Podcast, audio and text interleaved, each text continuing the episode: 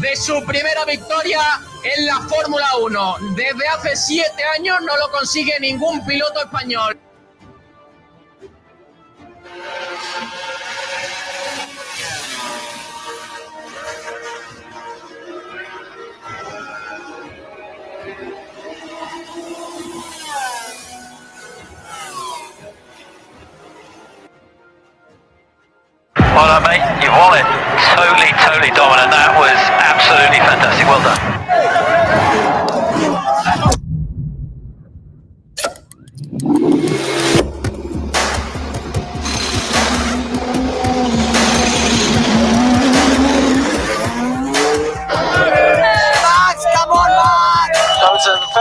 Sunday. Amazing result of the whole team, guys. It just shows, you know, you have to keep on working, keep on trying to improve and learn. And to have a weekend like this, you know, with a one two for the team is just incredible. Fantastic. Our first one two since 2016. Is that a good race? Oh, is that a good race? You tell me. That was amazing. Withstood all the pressure. Brilliant, brilliant drive. Drove like a champion today, mate. Well done. Ah, amazing Sunday, guys. God was a bucket shit all weekend. Unbelievable. Class of your own, mate. Absolutely well deserved. Enjoy it. Another majestic drive.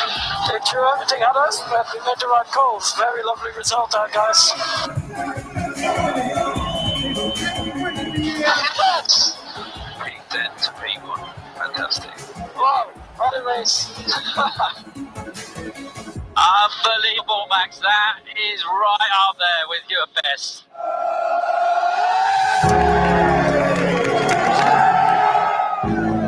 Special outlaps there, uh, Max. Yeah, they were full set, mate. Always.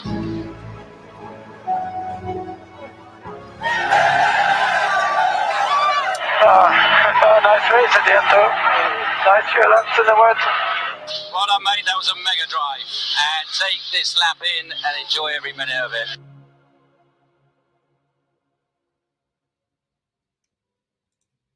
Así es, ya tenemos campeón del mundo de Fórmula 1 2022 con 12 victorias a sus espaldas en esta temporada, como digo, del 2022, una temporada de Max Verstappen que muchos querían volver, querrían volver a repetir. Una temporada en la que el holandés ha vuelto a demostrar que es uno de los pilotos que más en forma está del mundial actual de la Fórmula 1 y de los mejores pilotos que tenemos actualmente en la parrilla muchos podrían comparar su historia con la de Fernando Alonso y es que también tenemos otro número que nos lo iguala. Ha conseguido ese bicampeonato con 32 victorias, al igual que son las que tiene el piloto español en el Mundial actualmente de Fórmula 1.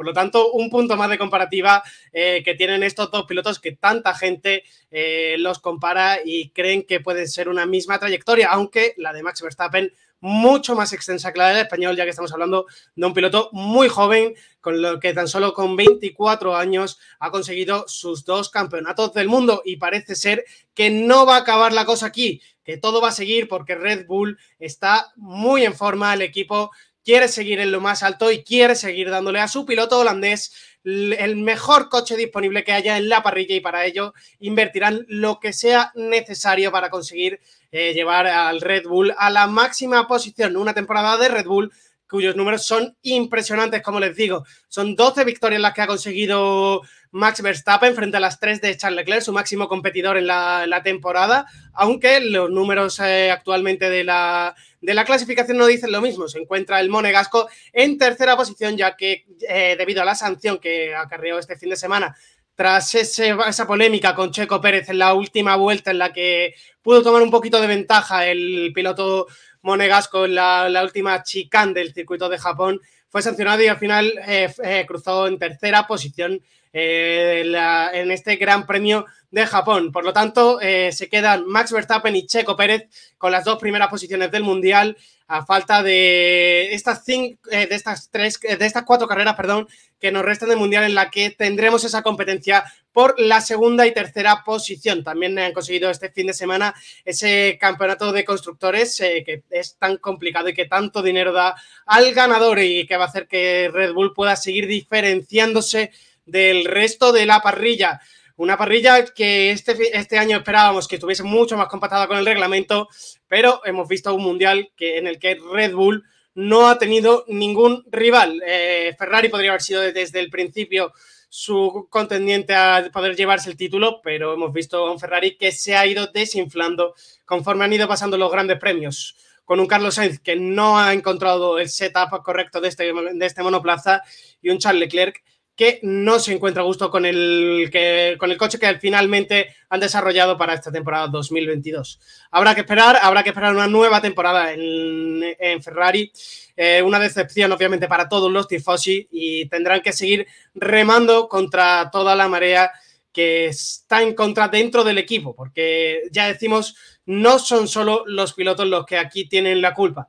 Hay muchos, eh, muchas cosas que se han hecho muy mal desde dentro del equipo. Así que tendrán que corregirlo si quieren el año que viene estar en la pelea con Red Bull. Y un Mercedes que poquito a poco durante la temporada ha ido acercándose a los, a los dos en cabeza, a Red Bull y a Ferrari, y que ha ido encontrando más problemas eh, poquito a poco.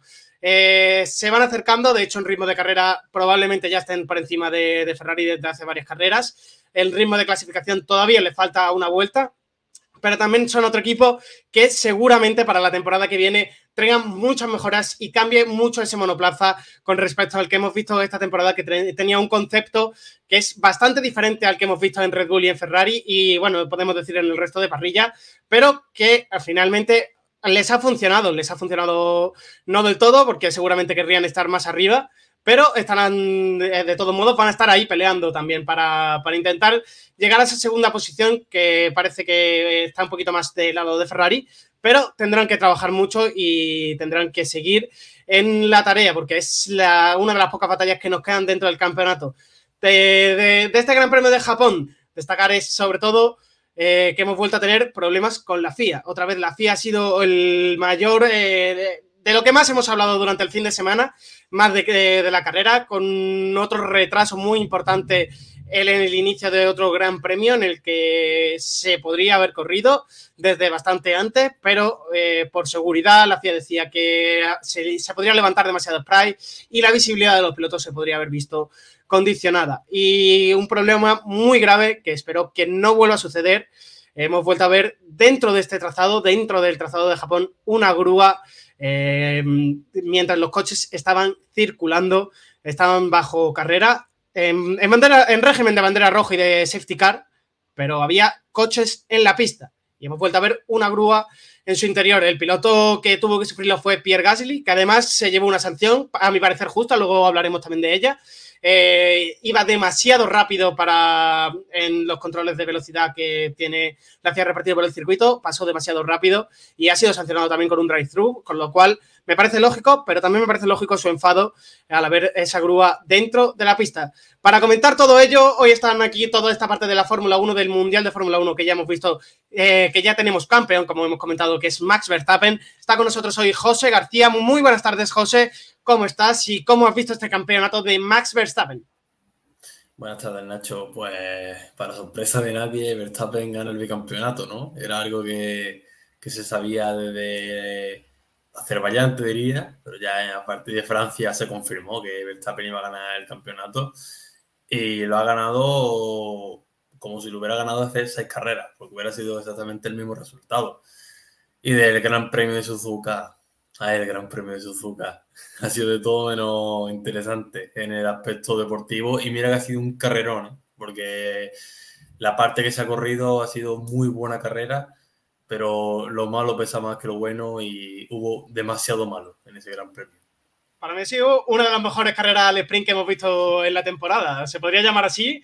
Dimos muy poquitas vueltas. De hecho, solo completamos un poquito más del 50% del Gran Premio y a sorpresa de casi todo el mundo se repartieron todos los puntos. Eh, a sorpresa de casi todo el mundo, lo digo porque nadie eh, realmente había entendido este cambio de reglamento de la FIA. Pensábamos todos que con el, eh, la sorpresa del año pasado en Spa todo iba a cambiar un poquito y vamos a ver si no se podía correr el 100% del Gran Premio y vamos a ver una reducción en la en la entrega de los puntos, como veremos ahora después. Pero eh, si leemos bien el reglamento y está bien especificado, eh, pone que solo se van a repartir menos del 100% en caso de que la carrera sea suspendida y no se, no se termine. Por lo tanto, si vimos la bandera cuadros, sí vimos terminar y por eso se repartieron todos los puntos de carrera. También vamos a estar eh, esta tarde con Jaime Chico, va a estar con nosotros para comentar todo, todo, todo esto que ha pasado, ese post del Gran Premio de Japón y además eh, hablaremos también con él del rally de Marruecos que ya ha terminado, eh, terminó la semana pasada, tenemos los resultados y estaremos hablando también un poquito a final de programa con Jaime, como os digo, director de, de Mototime y que siempre os saca un huequito para estar aquí con nosotros. Muy buenas tardes, Jaime. Eh, ¿Cómo has visto tú la carrera de este fin de semana y ese campeonato, ese bicampeonato que se lleva Max Verstappen? Muy buenas, pues eh, bueno, mucho que comentar de esa, de esa carrera en cuanto a todo lo que pasó y bueno, un título, un bicampeonato un tanto frío que nos hubiera gustado seguro a todos verlo de, de otra manera, la, eh, la típica radio de Christian Horner a Max y bueno, otras muchas cosas más que llevan un campeonato del mundo que por desgracia por unas cosas u otras no pudimos ver. Y también hablaremos, chicos, de esa sentencia que ha publicado ya la FIA, nos prometían eh, ayer lunes, la tuvimos finalmente porque llevamos esperándola una semana. Eh, la tuvimos ayer lunes tras ese, como decimos, esa victoria en el campeonato 2022 de pilotos de, Max Verstappen. Sí, para, bajar un poquito, que no se diesen, no nos diésemos tanta cuenta y no lo hablásemos tanto.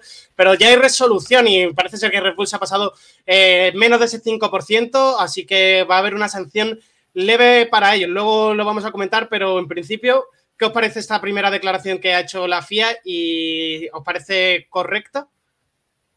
Bueno, es que la FIA al fin y al cabo no se suele mojar con este tipo de situaciones, ¿no? El ejemplo más claro o el más comparable te diría que es la ilegalidad del motor Ferrari hace tres años, que se demostró que era legal, pero no dijeron ni sanciones, ni por qué era ilegal del todo, ni se dieron muchos datos. Aquí parece que va a pasar un poco lo mismo. Sueltan el dato, Red Bull se ha cedido, ¿vale? Pero luego ya no dicen sanciones, no dicen qué va a pasar, Red Bull publica un tuit en el que dice que no, que no están de acuerdo, la FIA no se pronuncia tampoco, así que es un caso muy comparable al de ese año con Ferrari.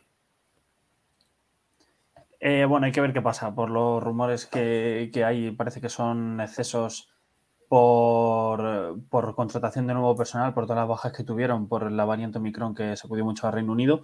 Pero bueno, veremos. Lo que sí que está claro es que la FIA no guste o no, tienen que ser duros porque esto va a marcar un precedente de aquí a, muchos años y es que, bueno, ya sabéis, el reglamento cada vez el límite va a ir a menos. Esto tiene que marcar un precedente y tienen que ser lo más duros posible, lo más duro que puedan. No eh, se hablaba también durante el fin de semana, o sea, bueno, pues eh, a lo mejor te merece la pena gastarte un poco más y luego pagar una multa. Pero bueno, veremos. Pueden marcar un precedente y tienen que ser duros. Eh, yo estoy de acuerdo contigo, deben de marcar un precedente y deben ser duros, pero creo que llega demasiado tarde esta sanción. Estamos hablando de los presupuestos de 2021, así que eh, ya estamos en pleno 2022, acabando este campeonato de, este mismo año y me parecería ya demasiado, a lo mejor demasiado injusto la sanción que sí que deberían de tener, que es la resta de puntos de del campeonato, pero creo que en este momento no se puede hacer.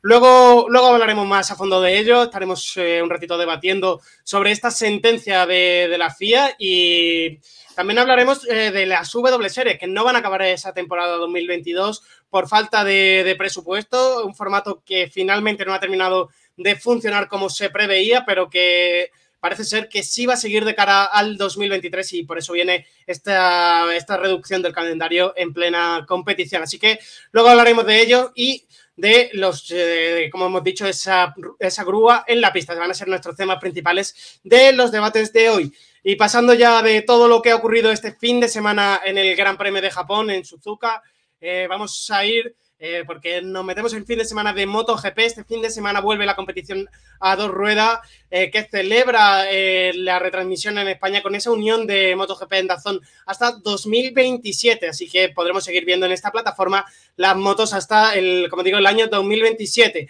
Para comentar todo lo que, lo que se viene del previo de este fin de semana y hablar un poquito de cómo es ese circuito y de lo que se nos viene para que vamos a disfrutar este, como digo, este mismo fin de semana en el Gran Premio de Australia de MotoGP. Está con nosotros José Martínez. Muy buenas tardes, José. ¿Cómo estás? ¿Y cómo viene este fin de semana eh, de MotoGP, donde tenemos todos los mundiales por decidirse en estas tres carreras que nos restan del calendario?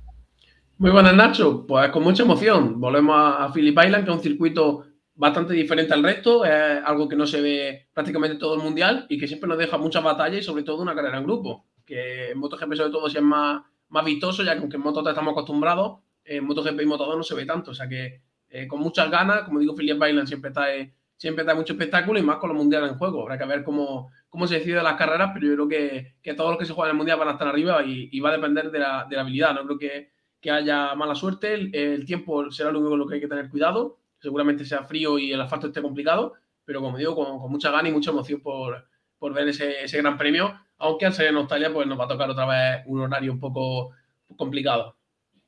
Nos va a tocar madrugar como normalmente toca en el circuito de Australia. Va a ser eh, otro horario complicado, como tú dices.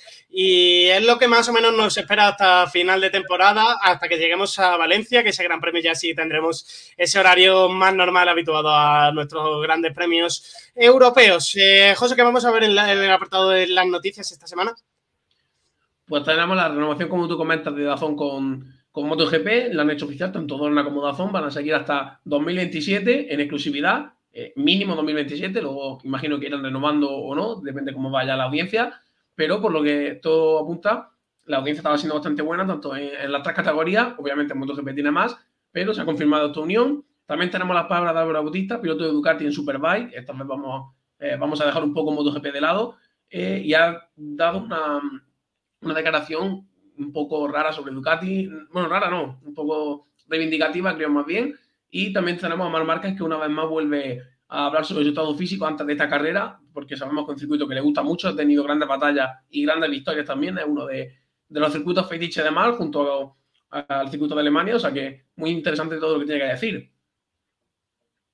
Pues sí, muy interesante todo lo que nos tienen que contar esos pilotos y sobre todo Mark para ver cómo lo encontramos en este fin de semana en Australia, donde ya lleva unas cuantas carreras eh, ahí de margen para intentar recuperarse y ver cómo está de condiciones físicas para seguir eh, pilotando la moto. Y parece ser que todo va bastante bien en, en el cuerpo de Marc Márquez y esperemos que todo siga así y lo veamos como lo hemos visto en estas carreras, estando ahí arriba, intentando siempre pelear y no lo veamos otra vez eh, que se tenga que retirar antes de tiempo de una temporada. Esperamos que sea muy bueno ese, estado de salud del piloto de Cervera. Así que, eh, dicho todo esto, vamos a comenzar con las noticias patrocinadas, como siempre, por eh, Motos Orel.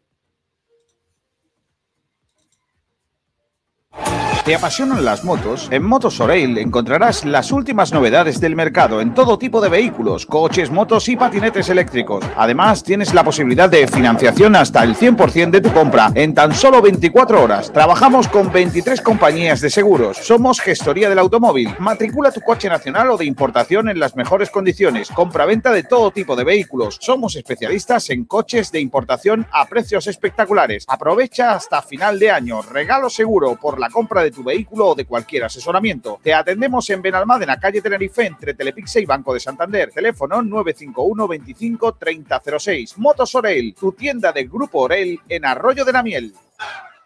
Ya estamos de vuelta. Vamos, eh, como digo, hablar de todas esas noticias del Mundial de MotoGP que tenemos para esta semana, como nos ha comentado José. Vamos a empezar hablando de esa unión que ya conocíamos y que va a seguir siendo en Dazón para poder consumir las motos hasta 2027. Eh, como hablabas, una buena audiencia es lo que nos ha ayudado a que se produzca esta renovación. ¿Es así, José?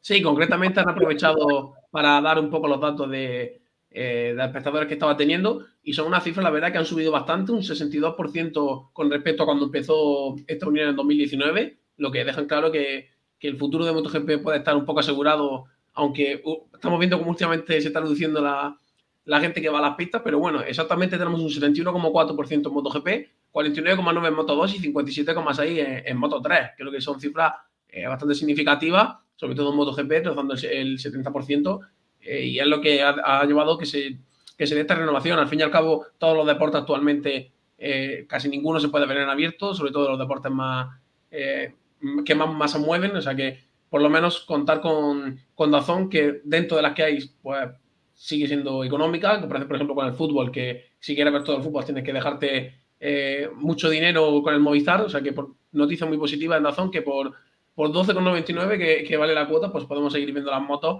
a todos los amantes de las motos hasta 2027 como mínimo. También eh, han aprovechado para recalcar que seguirá con la misma formación. Eh, Rivera seguirá siendo comentarista, Jorge Lorenzo seguirá apareciendo y todo el plantel que, que yo creo que lo está haciendo muy bien. Creo que se ha, experimentado un cambio muy positivo. Ya lo comentamos cuando, cuando se dio ese gran premio la comparación con Dazón y, y, en televisión española, donde el nivel fue bastante, bastante flojito. O sea que creo que son buenas noticias. me parece muy bien que se haya dado esta renovación y, que podamos seguir disfrutando de, tanto de las motos como de la entrevista y de las secciones especiales que también han confirmado que van a seguir. Pues sí, un paso muy importante de Dazón que se consolida como esa marca de referencia de la retransmisión de eventos deportivos en España. Sigue ampliando su, bueno, sigue manteniendo ese contenido que tenía con MotoGP y que ofrece eh, buena cuota, como dices, por 12,99 esa, ese paquete de motor que también podemos disfrutar la MotoGP y la Fórmula 1. También ha hablado Álvaro Bautista sobre la, la marca de Ducati en Superbike. ¿Qué nos ha dicho el piloto español? Pues Álvaro Bautista ha comentado una realidad que se está viviendo en Superbike. Ha comentado que lleva bastante tiempo sin pilotar una Ducati en MotoGP. Recordemos que Álvaro eh, dio ese pasito atrás hacia Superbike hace bastante años. Y ha comentado que en MotoGP pues todo, todas las Ducati son, bastante rápidas, que ha, ha, habido varios ganadores. Lo han sido tanto los dos pilotos de la escudería oficial como dos de los satélites como son Bastianini y Jorge Martín. Pero que la única realidad es que en Superbike solo él es capaz de ganar con, con esa Ducati, reivindicando un poco su, su papel de líder dentro de la escuadra y comentando que, por ejemplo, Yamaha tiene una mejor moto, tiene mejor paso por curva, al igual que Kawasaki, que Ducati tiene más, más o menos el mismo problema en Superbike que, que en MotoGP, donde ese paso por curva es lo que quizá más le cuesta, pero que sí que se ha observado un gran cambio en, en MotoGP, aunque en Superbikes eh, vuelve a reivindicarse que él es el único que está siendo capaz de, de ser rápido con esa Ducati. Aún así, eh, realmente tiene razón, es el único piloto de la escudería italiana que está arriba en el Mundial y pues ha aprovechado esta entrevista para reivindicarse un poco y demostrar una vez más que, que es muy buen piloto, como ya sabíamos, aunque habría que verlo. A mí personalmente me gustaría mucho que volviera a MotoGP.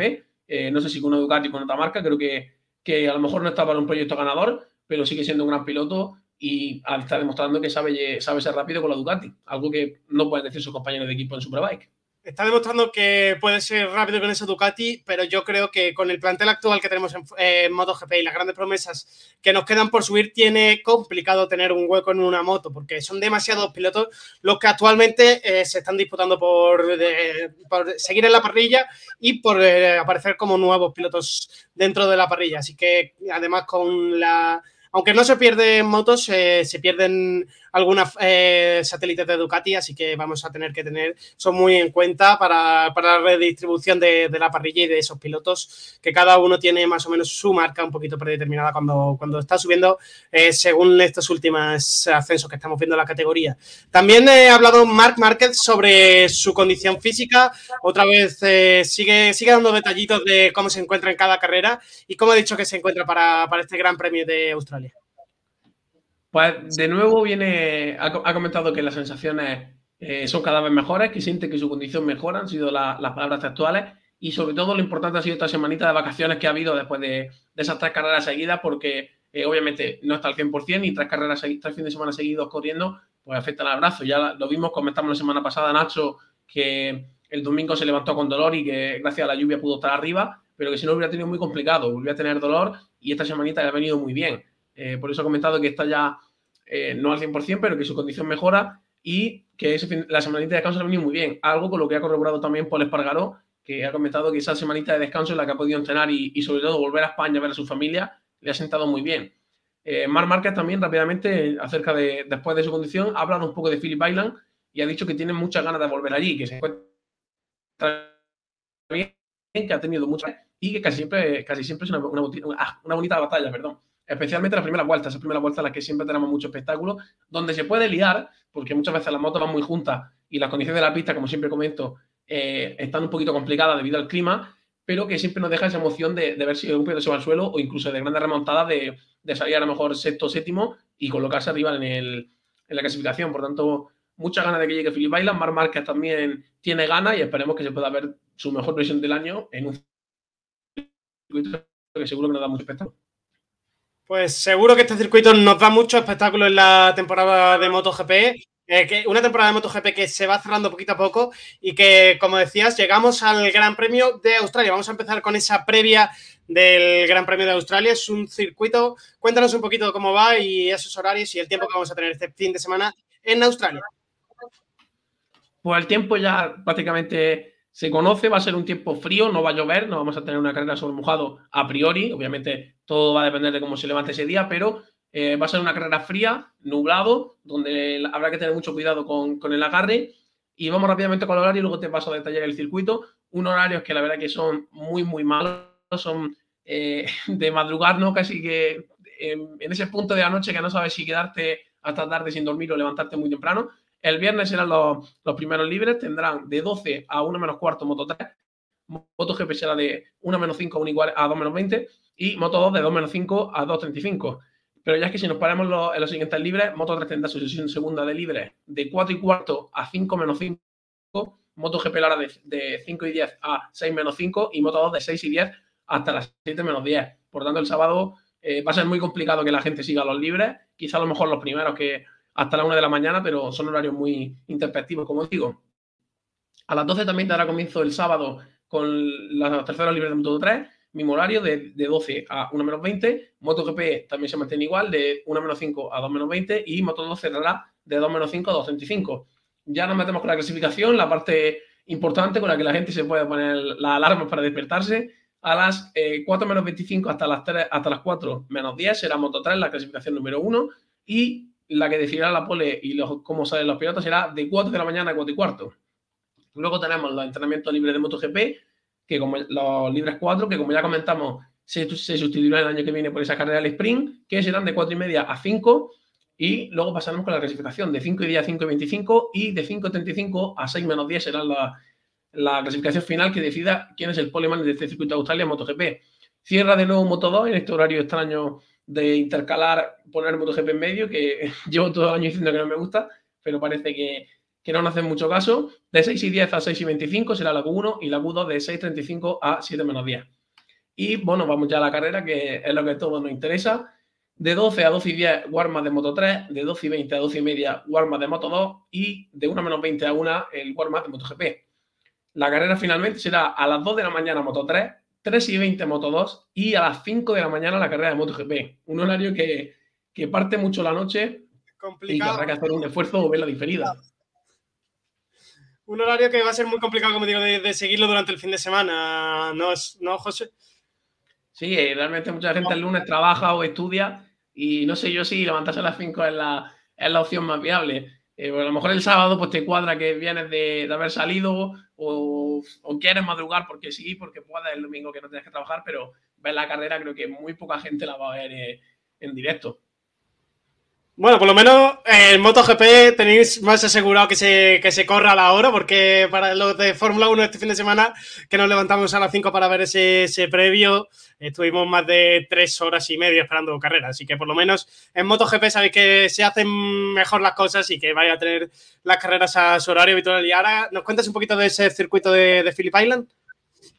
Pues el circuito de Philip Baila es un circuito que la verdad es muy espectacular verlo con las tomas, es muy bonito, está además situado junto al mar y se le ha denominado, se le ha puesto un poquito el mote de circuito para los valientes. Tiene eh, muchas curvas rápidas que son con puntos ciegos, lo que el piloto pues es un reto, obviamente la gente que no sea profesional eh, sabrá bien lo que, lo que se siente, pero los pilotos, como digo, yo no tienen mucha visibilidad, son curvas rápidas en las que hay que pues, tirar de valentía. De hecho, es que el, el apodo no le puede venir mejor. No sabe lo que, lo que te viene en esas curvas y, como dice Marmar, que hay que darle gas. La meteorología, como llevo comentando toda, toda la previa, va a ser muy importante. Habrá que tener en cuenta cómo de fría está la pista y cómo de fría está la temperatura para ver eh, qué tipo de dirección de neumático hace cada piloto y sobre todo los tiempos en los que se puede rodar. Esperemos que, que tampoco sea un frío extremo que, que deje unos tiempos muy lentos y que por lo menos se pueda ver un, un gran premio entretenido. En cuanto ya al, al trazado como al trazado en sí, tiene una longitud de 4.448 metros con un kilometraje total de 100 120,96. Por tanto, un circuito medio, eh, no de los más largos ni de los más cortos. Un poco siguiendo, yo creo que la norma que tiene Dorna de que los circuitos no se hagan muy largos para que tampoco se hagan demasiado largos los fines de semana. Tiene 12 curvas, que son 7 izquierdas y 5 derechas. Un circuito que, por tanto, también está muy repartido en cuanto a la, a las curvas. No tiene una descompensación como si se da en algunos circuitos que incluso llegan a ser 8 o 9 a un lado y 3 al otro. Y los pilotos van a hacer, un, conocemos también las vueltas, serán 27 vueltas las que deberán realizar con una velocidad máxima que se alcanza a los 340,9 kilómetros. Habrá que ver si este año se puede batir el récord de velocidad, como se viene rompiendo eh, últimamente todos los grandes premios, que parece que, que cada, cada, circuito que, que, vamos este año va cayendo algún tipo de récord, ya vuelta rápida o vuelta rápida de clasificación o, incluso la velocidad punta, como comento. El circuito se creó en 1956, el primer gran premio que se celebró, ojo, en Phillip Island, no en Australia, sino en este circuito fue en 1989 y se han disputado ya 24 grandes premios, por tanto será el vigésimo quinto gran premio que se celebra aquí en, en Island. Pues esto es todo, José. El mundial está muy apretado, como decimos, en MotoGP. Tan solo dos puntos entre el líder Fabio Quartararo y Francesco Bañaya. Así que habrá que estar muy pendiente. También Alex Espargaró, que está tan solo a 15 puntos de, de, la pareja que está tan cerquita entre ellos. Así que, ¿de quién ves victoria este fin de semana?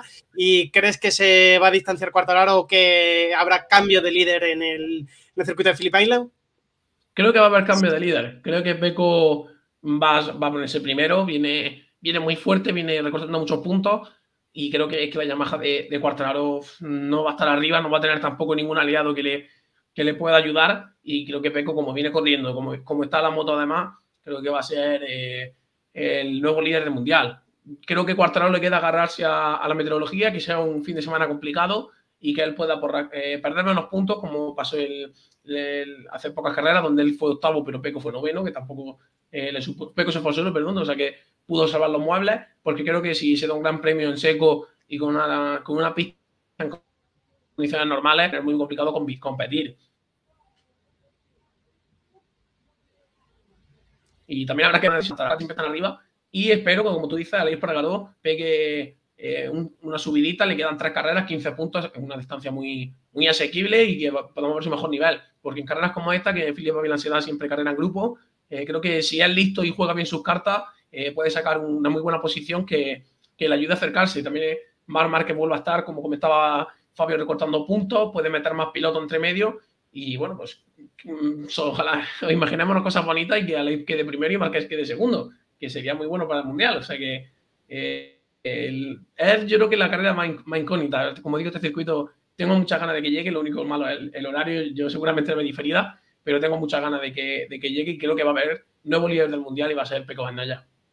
Pues sí, seguramente la mayor parte de, los espectadores este fin de semana tengan que verlo de forma diferida. No creo que mucha gente se, esté despierta para, ver eh, con estos horarios tan complicados y que os recordaremos a lo largo de la semana en nuestras redes sociales cuando colgamos esta previa de, del Gran Premio de Australia de MotoGP. Muchas gracias, José, por estar una semana más con nosotros. Nos escuchamos la semana que viene para ya debatir un poquito cómo ha ido este Gran Premio de Australia. Hasta luego. Hasta luego. Pues nosotros ya seguimos y, terminamos, y seguimos completando el programa con la parte de Fórmula 1 y vamos a empezar con esa sentencia de la, de la Fórmula 1 que ya ha sido publicada. Vamos a comentarla con José, con José García y con Jaime Chico. Eh, como podéis, eh, ahora pongo en pantalla esa sanción que está actualmente, eh, lo que ha publicado la FIA está... ya la podéis estar viendo. no, perdón, me he confundido. Ahora sí. esta sanción que ha publicado el, la parte de que se encarga de la FIA del, del CAP del límite de gastos. En principio hay tres equipos que han sido eh, que están involucrados en esta investigación, Aston Martin y Williams, porque no han seguido o no han publicado un, un, elemento del, del, procedimiento sobre esta brecha del, de las regulaciones financieras.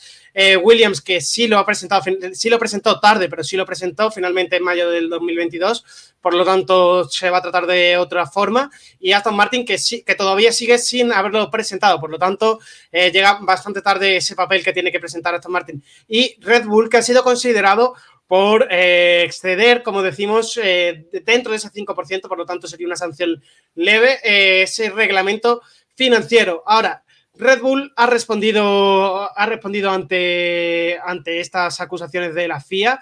dice no estar de acuerdo.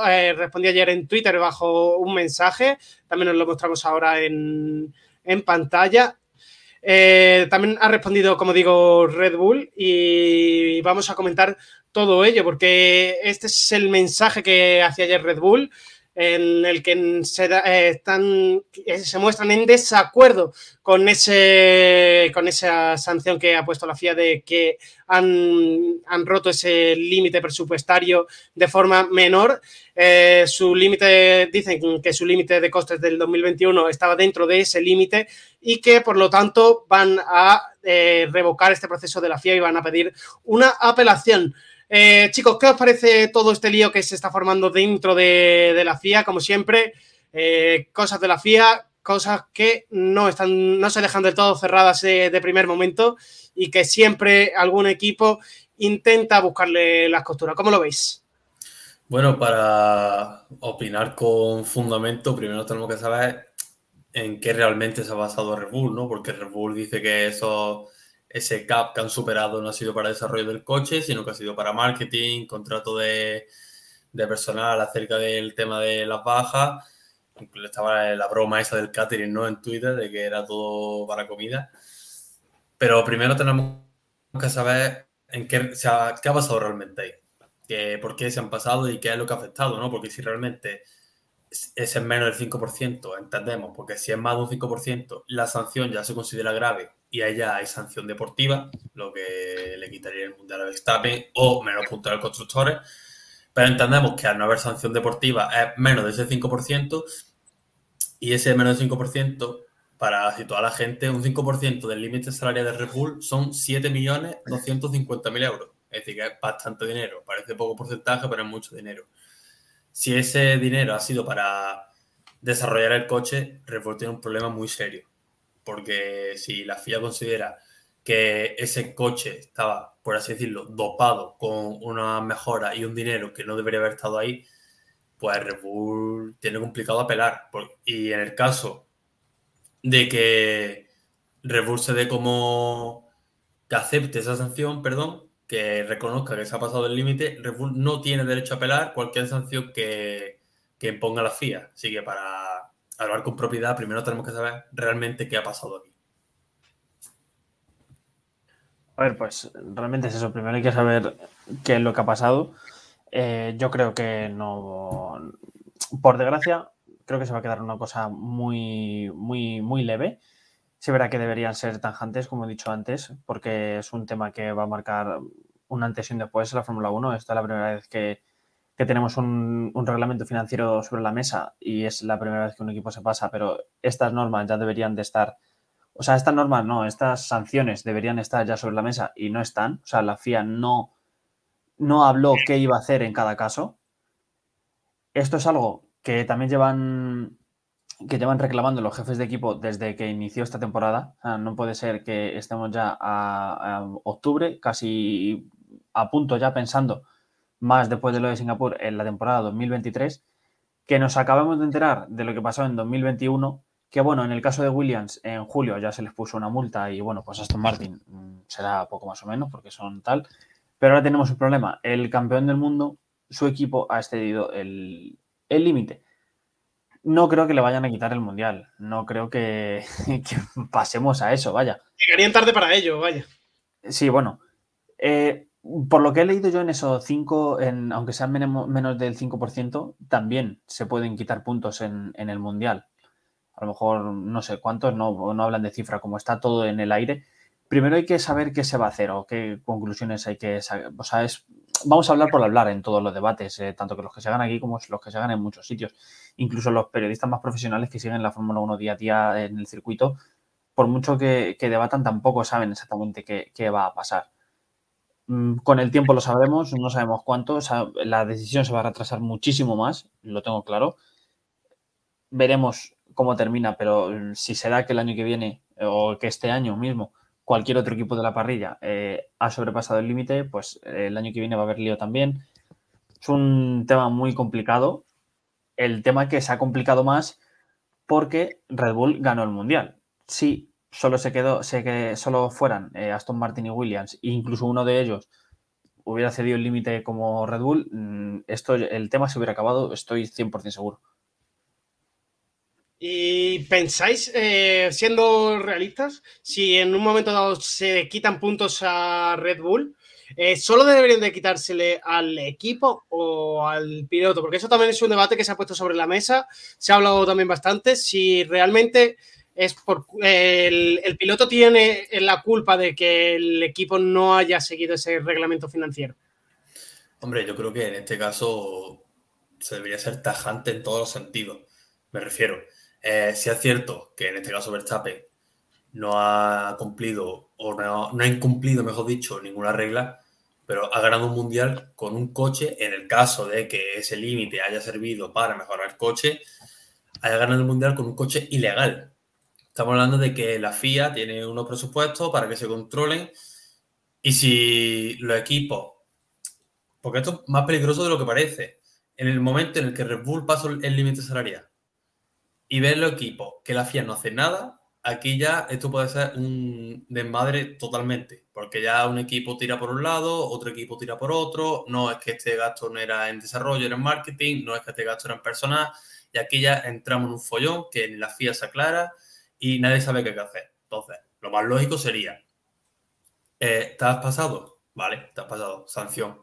Lo más lógico, lo más común. Ha ganado un coche, ha ganado el mundial, perdón, con un coche que no debería estar en ese estado porque lo que he dicho, Verstappen no incumplió ninguna norma, pero Verstappen ha corrido con un coche ilegal.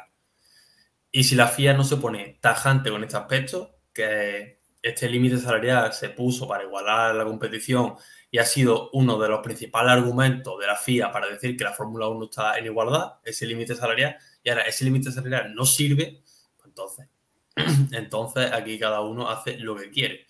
Si la FIA pone un límite y unas normas para que se respeten. Si no se respetan, una sanción grave y tajante, que es lo más lógico a mi parecer. A ver, si la base está en. Eh, el problema viene es que la FIA, al hacer esta norma, que a mí me parece genial, porque la, la idea de esta norma es igualar a la parrilla. Cuando haces esta norma, tienes que tener clara qué situaciones, a, las- a qué situaciones te puedes enfrentar. O más o menos hacerte una simulación para saber qué sanciones eh, puedes dejar o no de poner. Mm, Quitando de lado quien haya ganado el mundial, te llames Verstappen, te llames Red Bull, te llames Hamilton, te llames Mercedes, me da igual quien sea, te llames como sea. Como dice José, hay que ser tajantes. Da igual, si se le, tiene que quitar el mundial por esto, mm, se le tiene que quitar el mundial. No es porque yo vaya a favor de, de Hamilton, a- a- todo lo contrario, a mí me encanta Max y ojalá no se le quitaran. Pero si se le tiene que quitar, hay que quitárselo, más que nada por lo que pueda pasar en el futuro. Em, que no deberían quitárselo, también lo opino, pero es que hay que ser tajantes. Eh, seguro que digas lo que digas, no va a alguien no le va a gustar. Y, todavía no hemos escuchado a Mercedes. A mí me mm, estoy deseando escuchar a Mercedes. Va a dar mucho que hablar esto y mm, va a traer seguro, seguro, seguro muchos problemas. Que Verstappen, para mí, Verstappen no tiene la culpa, por supuesto, pero el equipo sí. Ha ganado gracias a ese coche. Y también hay que tener una cosa en cuenta que es que la FIA publicó este asunto ayer, en este caso, el lunes 10, pero eso es cuando se publica. La FIA entiendo que es conocedora de estos datos antes de que se publique. No tiene sentido que la FIA conozca esos datos en el momento en el que se publica. Entonces estamos hablando de que la FIA ya era conocedora de esa información y no ha actuado, porque no sabemos nada. Estamos hablando de que la FIA, claro, y en su momento, como dijo Nacho antes, a Williams ya se le montó en julio. Sí, es que en teoría es eso. Se, saben de todo desde julio, porque en julio Claro. estaba previsto que, que se lanzara este comunicado que ha llegado en octubre, que se ha retrasado hasta dos veces, porque también se dijo septiembre y salió ayer. Y se dijo también la, semana pasada, pero salió, al final salió esta por un poquito por ahí por eh, reducir la información con el título de Verstappen. Y a eso voy. Eh, se, está, se, va a penalizar cosas de- del año pasado que a mí me parece lo más importante a destacar. No estamos hablando del reglamento deportivo de este año, que es el que se debería de estar analizando a estas alturas de la temporada. Estamos hablando de la temporada pasada, por lo tanto, estamos llegando con un año de retraso. Ya en mayo llegaría, hubiese llegado tarde se le advirtió a, a Williams. eh, Williams pudo hacer este papel correctamente. Supongo que seguirían el mismo proceso con Aston Martin, pero el proceso con Red Bull, que si tenían, con- eh, se- tenían que habían superado ese límite salarial, ese límite presupuestario, por lo tanto, eh, Red Bull tendría que también conocer la noticia.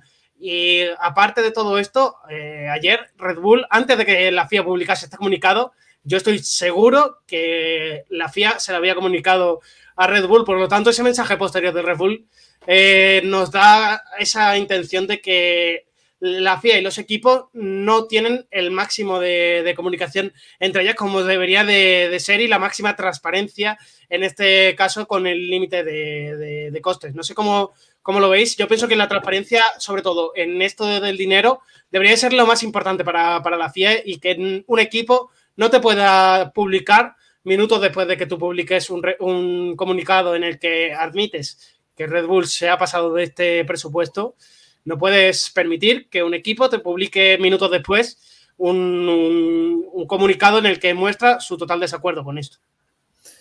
Nacho, si hablamos de claridad, también tenemos que tener en cuenta que la Fórmula 1 es un deporte en el que está todo medido al milímetro. Cada unas normas que calculan absolutamente todo de diseño del coche, en el que esa norma entra el el límite salarial, y aquí es donde entran las zonas grises. De tener un límite salarial, pero Red Bull lo tira por un lado, la FIA dice que no, que por otro. Si hablamos de claridad y transparencia, lo que realmente hay que hacer es ponerle más asterisco a ese margen salarial. Tú tienes un margen salarial en el que tal es para desarrollo del coche, tal es para ingenieros, tal es para no sé qué, tal es para marketing. En el momento en el que tú esos 147 millones de los que les pone Red Bull por cada segundo, los fracciona en de esos 147 millones, 100 son para desarrollo y arreglos de coche, en ese momento se acabaron todos los problemas. A no ser, bueno, a no ser que Red Bull utilice otro margen para desarrollar el coche, pero eso ya sería blanqueo de capital y eso ya sería un delito muy grave. Por lo que estamos hablando de que si dentro de ese límite se fracciona más aún lo que cada equipo puede gastar y dónde, estas cosas no pasarían porque cada equipo sabría perfectamente y la FIA lo que tiene que hacer y dónde lo tiene que hacer. A ver, eh, está claro que desde, desde, bien, desde bien temprano, cuando se conoció este reglamento, los jefes de equipo y no, no uno, todos, ¿eh? desde Christian Horner hasta, hasta Capito. Es muy difícil controlar lo que hace cada equipo en su casa. Es muy difícil saber lo que se ha gastado, lo que no se ha incluido. Hombre, yo espero que los equipos no hayan mentido y no hayan dejado por ahí 20 millones sueltos o lo que sean. Que esto tiene que justificarse y demás. Pero como decía bien José, hay que dejar claro exactamente qué se puede usar en cada, en cada, para cada departamento. Lo que sí que me, extraña es que, a mí me parece fatal que si realmente se demuestra que han sido por temas de catering o por temas de marketing o para, pagar mm, extras al personal que se tiene que contratar porque te has quedado sin gente porque están de baja, me parece absurdo que ese dinero entre en el límite presupuestario. O sea, mm, ¿por qué tiene que entrar en el límite presupuestario que a mí una persona se me ponga de baja y tenga que contratar a otra? Eso es un imprevisto que, nadie puede prever, o sea, ni, ni, vamos, mm, y el catering muchísimo menos, o sea, son, yo creo que tampoco la FIA dejó claro qué es lo que tiene que entrar o que no hay apartados absurdos, absurdos. Incluso te voy a decir una cosa más, es que el salario mm, también cierto salario me parece un poco absurdo. ¿Que quieres controlar un poco el de los pilotos? Bueno, pues eh, te lo puedo llegar a comprar. Pero con todos mis respetos, que controles el salario de la persona que es la encargada de recibir a los invitados en la fábrica, no sé, ¿eh? yo con todos mis respetos, pero creo que hay ciertos salarios que no deben por qué estar en ese límite. Ninguno, ninguno de los salarios debería de estar dentro del límite, ya que eso es, sí que yo veo que eso sería cuestión de, de, cada equipo y del realmente cuánto, cuánto genera dentro de, de la Fórmula 1 los salarios, obviamente, para mí no deberían de estar dentro de este límite presupuestario y por lo tanto cada equipo sería libre de contratar cada a cuántas personas vea necesario. El límite presupuestario debe centrarse en el desarrollo del monoplaza para que más o menos todos inviertan la misma cantidad de dinero y por eso se creó ese límite. Mm, ya que excluimos los salarios de los pilotos, los salarios de los trabajadores del primero al último deberían también de estar excluidos. Sí, totalmente de acuerdo. Entiendo que el margen salarial de los pilotos se excluya, porque estamos hablando de pilotos que cobran, creo que Ricciardo en su momento llegó a cobrar 40 millones de euros, y 40 millones de euros es más de la mitad del límite salarial de Williams, lo que obviamente es una barbaridad y entiendo que se excluya, porque si no el equipo no tendría apenas margen de maniobra, sobre todo el equipo grande, que tienen a pilotos como Checo y Verstappen cobrando una barbaridad, pero si se excluye que esos pilotos, es lo que dice Jaime, es que no tiene sentido que una persona que se encargue de repartir el correo dentro del Red Bull tenga que contar el límite salarial. Yo creo que la opción más viable y la más transparente que se fraccione. ¿Que quiere incluirlo? Vale, fraccionalo. Tú tienes incluir esos salarios dentro del límite, ¿vale? Pues dime exactamente dentro del límite qué parte de salario. Y ahí no hay ningún problema. Lo que no, podemos, lo que no puede ser es que la FIA se encuentre dos o tres meses después de acabar el Mundial que Red Bull más de lo permitido. Entonces ya, claro, la FIA también tiene un marrón importante, porque ¿qué hace? ¿Sanciono? Vale, sanciono. ¿Le quito el Mundial? Se me echa todo el mundo encima. ¿Que no se lo quito? Pues se me echa por el otro lado todo el mundo encima. La FIA tiene un marrón muy grande y la FIA está viendo esta temporada que es una asociación que se ha convertido en una organización muy conservadora, que no quiere problemas, no quiere líos con nadie y eso lo que provoca es más lío aún, porque este deporte, como llevo diciendo todo el año, no es conservador. Entonces, cuando se, se, provoca todo. Hace falta más transparencia y más reglamentación en, todos los aspectos y que esté bien medido porque es cuando pasan estos problemas. Si imaginas, la palabra es claridad, porque ya te vas a todas las normas, en tanto las deportivas como estas, como las técnicas, todas. Claridad.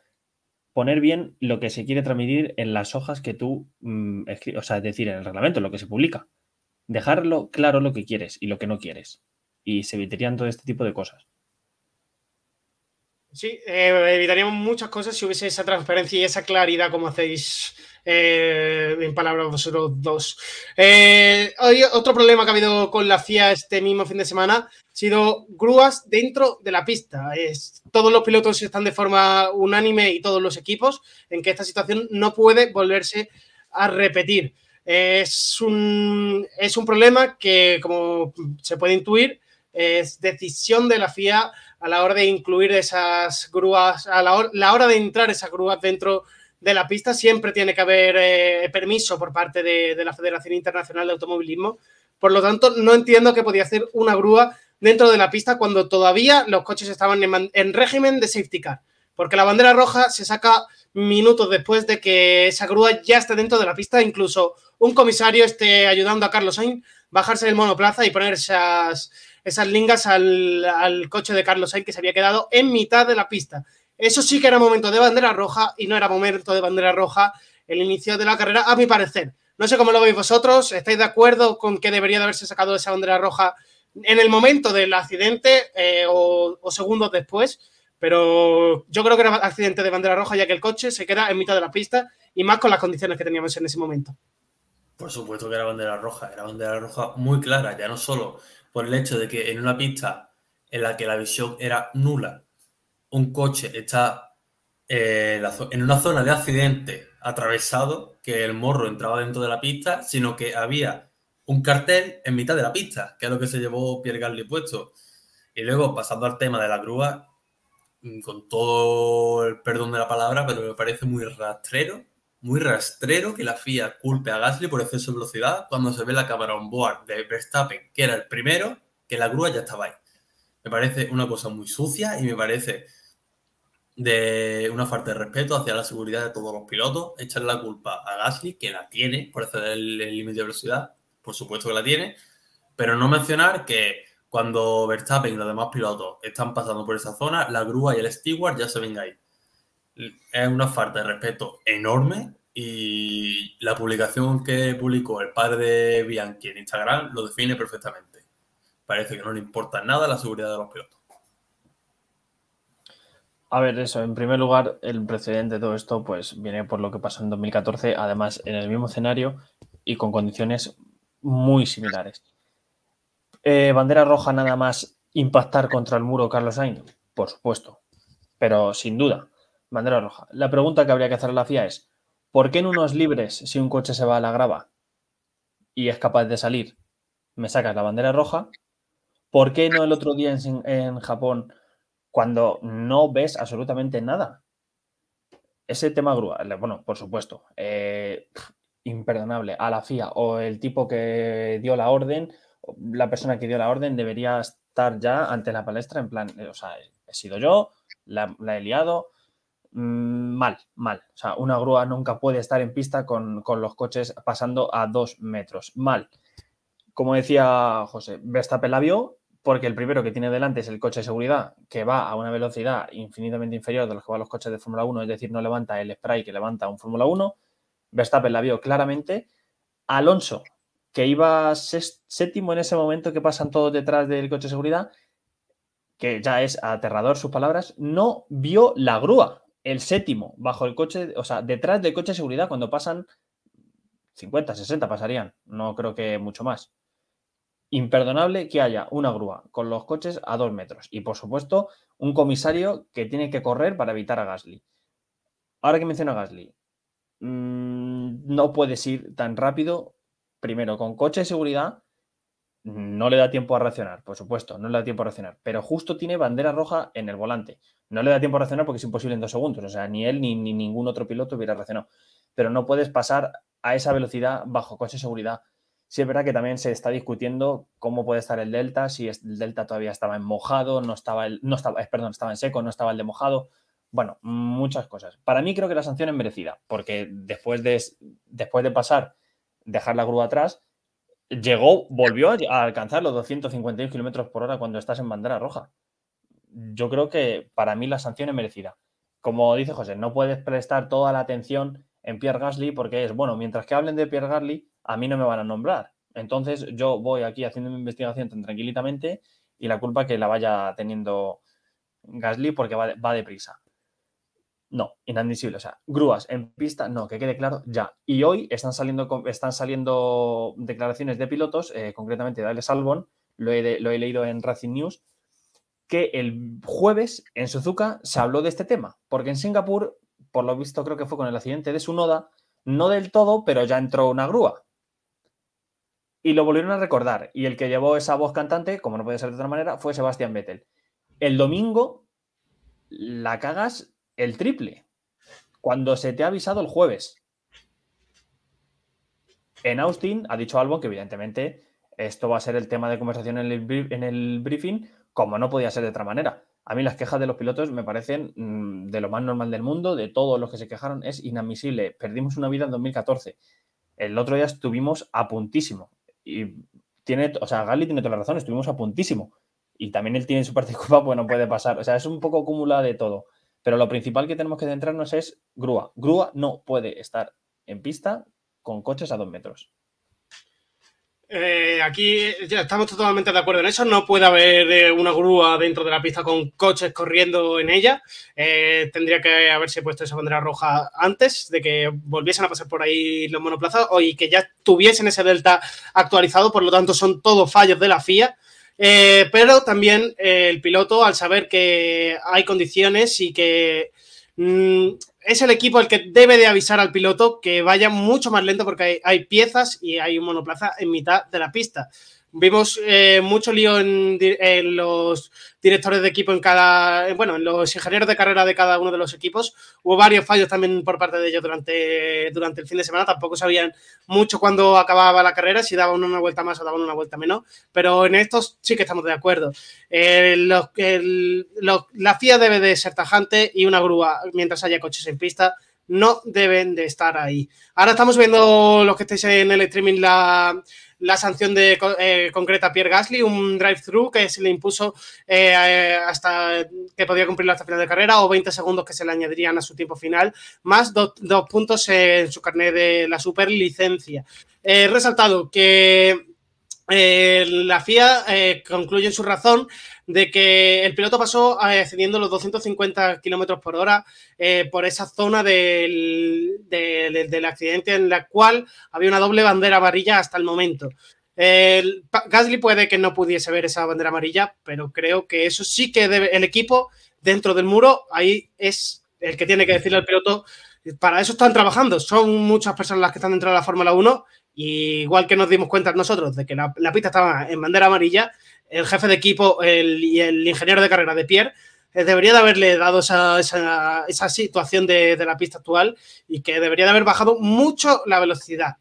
Eh, también se incluye dentro de esta resolución que han tenido en cuenta de que la velocidad eh, no, se, no se redujo lo, suficiente, incluso que no, de que tenían en cuenta de que un piloto experimentado sabía que esa grúa no se veía dentro de la pista y no se veía dentro de la línea de carrera. Por lo tanto, eh, también esa sanción de la FIA eh, viene eh, acorde de la velocidad de Pierre Gasly. Yo sí estoy de acuerdo con que Gasly haya sido sancionado con, eso, con ese drive-thru. Creo que me parece justo, que no debería de haber pasado esa velocidad, pero el equipo también tiene mucho que ver en esta situación que pudimos ver el domingo en carrera.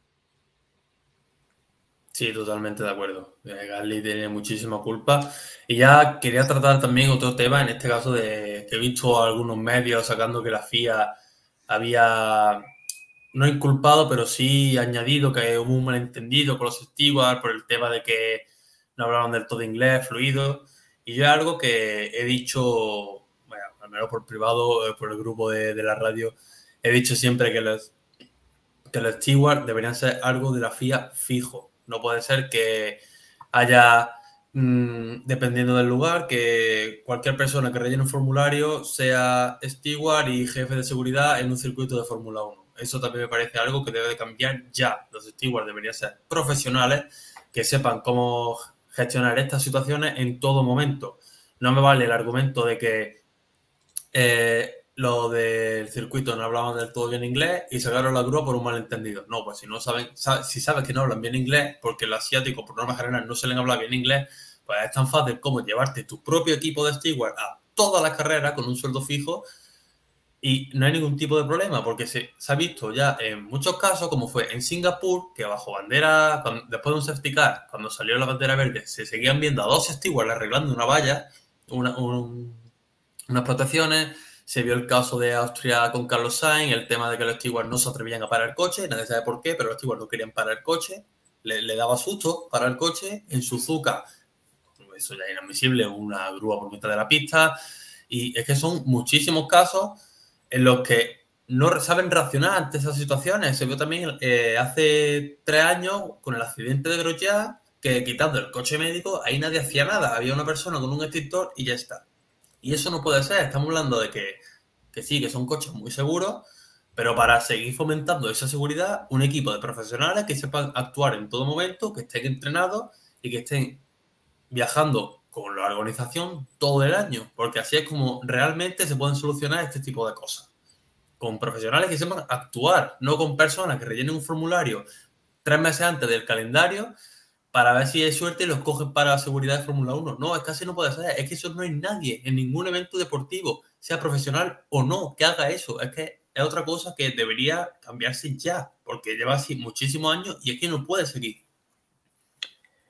Eh, yo es una cosa que la verdad siempre he pensado alguna vez. Eh, me, parece extraño que todos los comisarios sean voluntarios en un deporte tan peligroso como este, en el que vivimos situaciones mm, de, peligro en cada vuelta, en cada accidente, y pueden pasar miles de cosas. Incluso ya ha habido comisarios que desafortunadamente han fallecido por al intentar mm, retirar coches o ayudar a un piloto que ha tenido algún accidente deberían ser profesionales, estoy totalmente de acuerdo. Si es verdad que la FIA, pues eh, a algunos circuitos, sobre todo a los nuevos, porque sé que en Miami eh, ha pasado, Arabia Saudí, Arabia Saudí también el año pasado, se llevaron, se lleva a ciertos voluntarios que llevan muchísimos años, por lo que tengo entendido, ¿eh? se lleva a ciertos voluntarios a diferentes carreras, pero claro, a lo mejor no lo hacen todas, a lo mejor en una carrera tienes voluntarios en el 100% del, del, trazado. Estoy totalmente de acuerdo. al menos no Quizá a lo mejor no todos, pero creo que una gran parte sí que debería ser personal profesional eh, que estuviera contratado y sobre todo hablando de un deporte tan peligroso como este. Son, por ejemplo, comisarios como los que tenemos en Mónaco, que son fijos para todos los grandes premios y que, eh, por ejemplo, en Mónaco vemos siempre los mejores, eh, cuanto menos se tarda en, los grandes premios que menos se tardan en evacuar los coches de la pista, en los que menos periodo, el tiempo de periodo de safety car es más lento, incluso siendo uno de los circuitos más complicados de extraer estos monoplazas y a los pilotos, eh, vemos que en Mónaco siempre destacan esto y es porque ellos tienen su propia base de, de, steward y sus los comisarios de pista. Por lo tanto, siempre los vemos mucho mejor que la media de lo que vemos en el resto de los grandes premios. Tan difícil es para esto hacerlo para la FIA. Yo no creo que una institución que gane tanto dinero y que tenga eh, eh, y que dependa, eh, que quiera mantener tanto la seguridad de los pilotos como se, ofrece la visión esa, no entiendo cómo no pueden tener unos comisarios fijos para, cada circuito y en cada región formarlos de una forma diferente. Que vale que quieres que tengas, cada circuito tenga sus comisarios diferentes porque así apoyes que no sean siempre los mismos y que no, y que no y que sean de cada, cada uno de la zona del mundo de donde sea ese circuito. Me parece correcto, pero fórmalo para que tengas siempre un mínimo, una formación que sea para todos igual, vayan todos igual de preparados y que tengan mucho rodaje dentro de la Fórmula 1, que es una categoría top dentro del automovilismo y que debería de tener lo mejor, de lo mejor, que es lo que siempre estamos diciendo. No sé si queréis aportar algo más a esto o pasamos ya a lo siguiente. Pues eh, Jaime, me quedo contigo porque las W Series no van a terminar esta temporada para ahorrar de cara a la temporada siguiente. Se encuentran en una situación complicada, no hay patrocinadores que apoyen esta categoría del motor sport y las chicas tendrán que esperar hasta la temporada que viene para, para volver a estar en, dentro de la pista. ¿Cómo ves tú esta noticia que se ha conocido en el día de hoy? Bueno, ayer lo ponía en, mi Twitter eh, personal mm, desde el principio, desde el primer comunicado que se sacó que se iba a lanzar esta serie. Eh, Motortime ha estado apoyando esta categoría. De hecho, hemos tenido entrevistas con, con mm, las dos pilotos, con Belén García y con Nerea a lo largo de estos años. Eh, sobre todo con Belén. Nos da una pena enorme que se acabe esta serie de esta manera, al menos este año. Pero sí es verdad que todo lo que ha ido pasando esta temporada mm, deja muchas evidencias y no solo una, muchos aspectos generales en todos los apartados, ¿eh? en el apartado deportivo, en el apartado de financiación, en el apartado de oportunidades, que es la clave de esta W Series. Em, las dos primeras temporadas fueron bien, lo que pasa que este 2022 ha sido un tanto raro.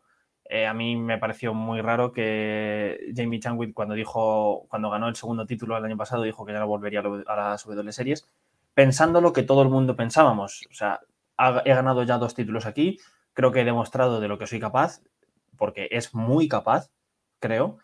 Y todos esperábamos, mm, estoy 100% seguro, que algún equipo de Fórmula 3 la, tendría en, su, en sus filas y yo no descartaría a un equipo de Fórmula 2. Por desgracia, esa oportunidad no ha llegado. Se tuvo que conformar con otro tercer año de las W Series y bueno, es que mm, para la categoría es una vergüenza que una piloto eh, te llegue de siete carreras que se han disputado, cinco las haya ganado, una haya tenido un segundo puesto y bueno, la otra ha abandonado, que además es el primer abandono que tienen estos tres años en las W Series. O sea, ¿qué más tiene que hacer Changwit para demostrar que está capacitada para correr donde sea? O al menos tener la oportunidad de demostrar que puede correr en otras categorías. Para mí este año debería haber estado en Fórmula 3 y vuelvo a recargar incluso un pelín más arriba si cabe. O sea, no me, no me, o sea, no me parece una burrada lo que estoy diciendo. Solo ha tenido una oportunidad en la Strine, que por desgracia solo ha durado una temporada. Y ahora parece que se tiene que buscar la vida en América. ¿Por qué? Porque es donde parece que afortunadamente dan oportunidades a, las mujeres pilotos, como pasa con Simona de Silvestro, y todo lo que está formando para Autosport en la IndyCar, que me parece un proyecto increíble y ojalá salga adelante. Ahora bien, Perdón, sí, dime. No, no, sí, ahora bien, eh, financiación, pues eh, creo que queda ya todo lo que pasa, tanto en lo deportivo como en global, como en todo lo que pasa en las W Series, el mensaje no está llegando, que se hayan quedado sin financiación mm, me parece lógico por desgracia, porque el mensaje que empezaron se está diluyendo. Veremos en 2023. Yo no, aunque dijo ayer Catherine que sí que hay conversaciones positivas, yo no las tengo todas conmigo. Veremos. Me daría pena porque es una buena plataforma si se hace bien. Pero así estamos. Es una buena plataforma si, como tú dices, tienen posibilidad de seguir avanzando dentro de las categorías, porque realmente las W Series se crearon con la idea de que tuvieran una experiencia previa estas chicas eh, con monoplaza antes de llegar a la Fórmula 3 o incluso antes de entrar directamente a Fórmula 2. Eh, era una buena plataforma para, ellas, para correr eh, y tener más asientos garantizados para que pudiesen tener más oportunidades. Y finalmente estamos viendo como esas oportunidades no están llegando para, para los pilotos y como dice, tienen que irse a buscar eh, oportunidades fuera de Europa. Y estamos viendo también que es complicado fuera de Europa llegar a la máxima categoría, que muchos quieren llegar a la Fórmula 1 como está pasando con pilotos que quieren llegar a la Fórmula 1, vienen de, Estados Unidos y no pueden llegar porque no tienen puntos suficientes en la superlicencia.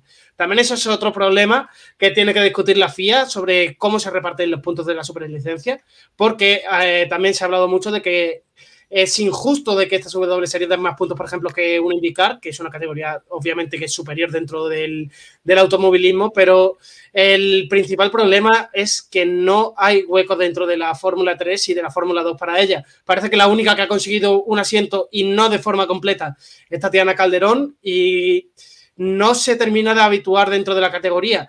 No sé si porque no llega más su nivel de pilotaje pero eh, estamos viendo que hay muchas chicas que quieren seguir entrando dentro de, las categorías del automovilismo y que no encuentran huecos porque no tienen la misma financiación que tienen eh, los hombres y que pueden tener eh, muchos chicos dentro de una parrilla de Fórmula 3. Es complicado, como dices, que esta fórmula de que esta fórmula de monoplazas, estas W series sigan adelante. Esperemos que puedan tener una temporada más 2023, pero si no tienen eh, otra competición aparte de las W series, yo no le veo mucho más sentido que esta categoría siga, porque no les está haciendo, no les está ayudando a promocionar, le está ayudando a estancarse dentro de, una categoría. No sé cómo lo ves tú eso. A ver, ojo que nombrabas a, Tatiana. Mm, para, a mí me parece una piloto increíble. Eh, pero bueno, eh, sí es verdad que o sea, estoy también, comparto contigo la opinión, sobre todo en Fórmula 2, le falta algo, ¿no? Parece que, no puede por mucho que lo intenta, pero tiene talento y tiene manos y lo ha demostrado en la resistencia y la indicar creo que poco a poco está haciendo progresos, no ha estado nunca y bueno, ha sido buenas carreras ha tenido, veremos el año que viene si tiene oportunidades. Eh, es muy difícil, eh, por desgracia, que esta serie mm, dé la vuelta a la situación, ¿no? Eh, la clave está es que en el mensaje que se dijo desde el primer día, no, por desgracia, no está calando. Esas oportunidades no están llegando. Vale que no hay huecos en Fórmula 3, pero creo que yo creo que tú vas a estar de acuerdo conmigo y muchos de los que nos están escuchando también, muchísimos pilotos de Fórmula 3, ¿por qué no se han quedado fuera y ha subido a una Jamie Changwit?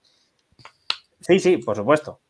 Pero, y ya no, y hablamos de Changwit, pero es que la, la, parrilla de la W Series tiene pilotos increíbles. que Visser es una pilotazo también. Eh, las españolas creo que también tienen un talento increíble. una de las que más la ha demostrado, lleva dos años y nos ha dejado mucho de la boca abierta, ha sido Nerea. Belén también. Eh, Marta, por supuesto, también. Pero para mí creo que Belén y Nerea están un pelín por encima.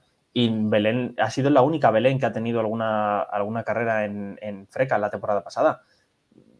Hay mucho talento ahí, yo lo tengo claro, hay mucho talento y deberían tener oportunidades. Lo que pasa es que el mensaje no está llegando y por eso tampoco la financiación no llega, porque no se cree en ese mensaje. No está llegando. ¿Por qué voy a financiar una categoría que no está consiguiendo lo que realmente tiene que conseguir? Por desgracia, por desgracia, ¿eh? A mí me encantaría que, haya parrillas mixtas de aquí a nada. Ojalá, ojalá pudiésemos tener eso en Fórmula, Fórmula 2 y Fórmula 3 y que veamos más variedad de pilotos todavía eh, dentro del motorsport, que es una categoría que es un deporte que no hay diferencias entre hombres y mujeres y, que por suerte podemos verlos en la misma parrilla, ya que tienen las mismas condiciones a la hora de, conducir un monoplaza o un coche como un coche de, competición. Eh, dicho esto, vamos a ya a centrarnos en el Gran Premio de eh, en el Gran Premio de Japón, el Gran Premio que hemos vivido este fin de semana.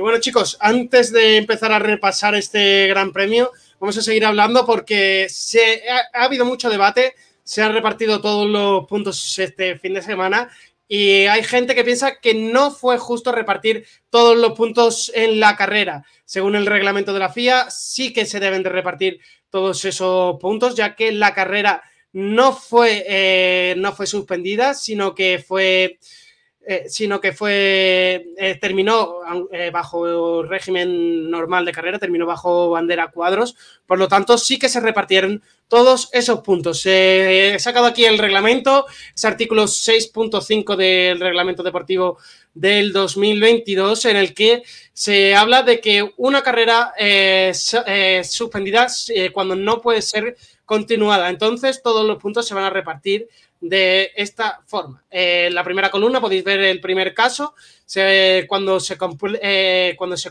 bueno, el segundo caso, perdón, no se van a repartir puntos si se completan menos de dos, de dos vueltas. El segundo caso, el caso B, es el caso en el que más, eh, más de dos vueltas sean completadas fuera del régimen de safety car o virtual safety car. En el tercero de los casos, más de un 25%, quitando esas dos vueltas de safety car. El tercero de los casos, más de un 25%, pero menos del 50%.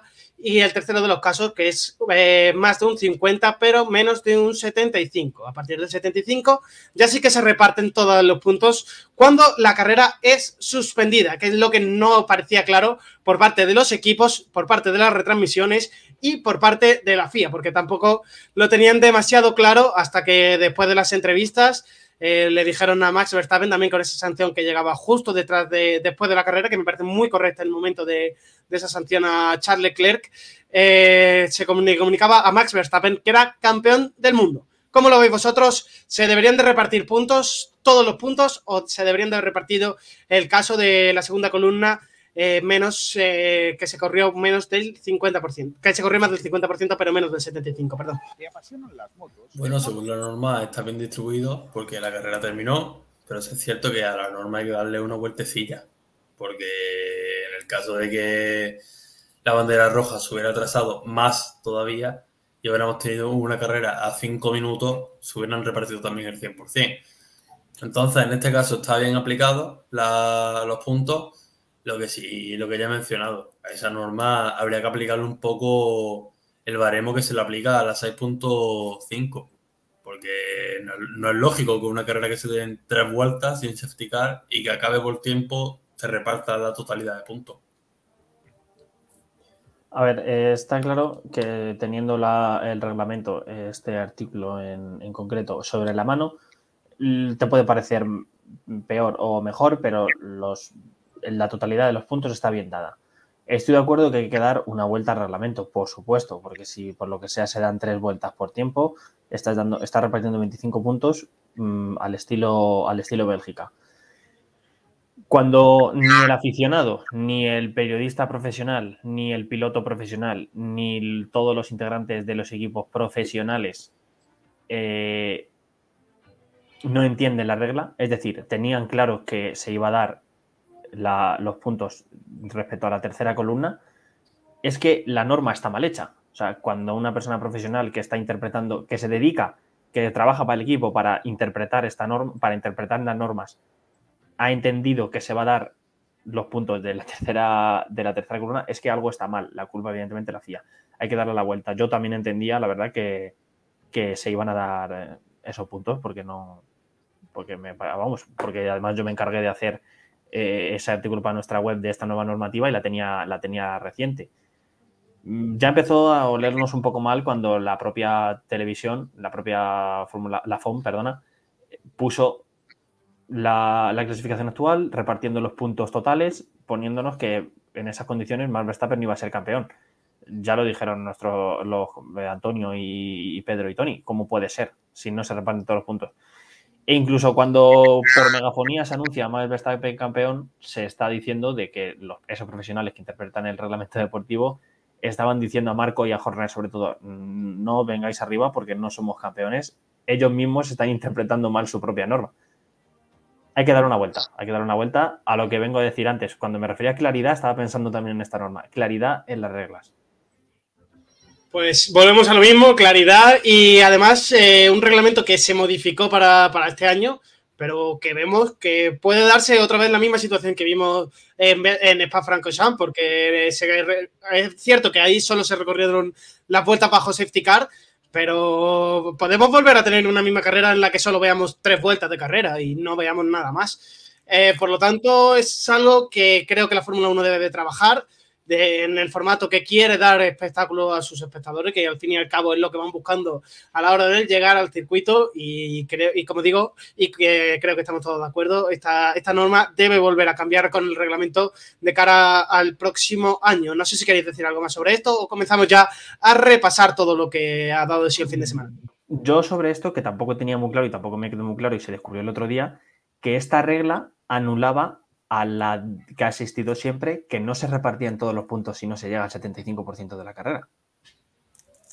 Que no se llegó, 51, eh, 52. Mm, yo creo que cuando se emitió esta regla nadie dijo que eliminaba la otra.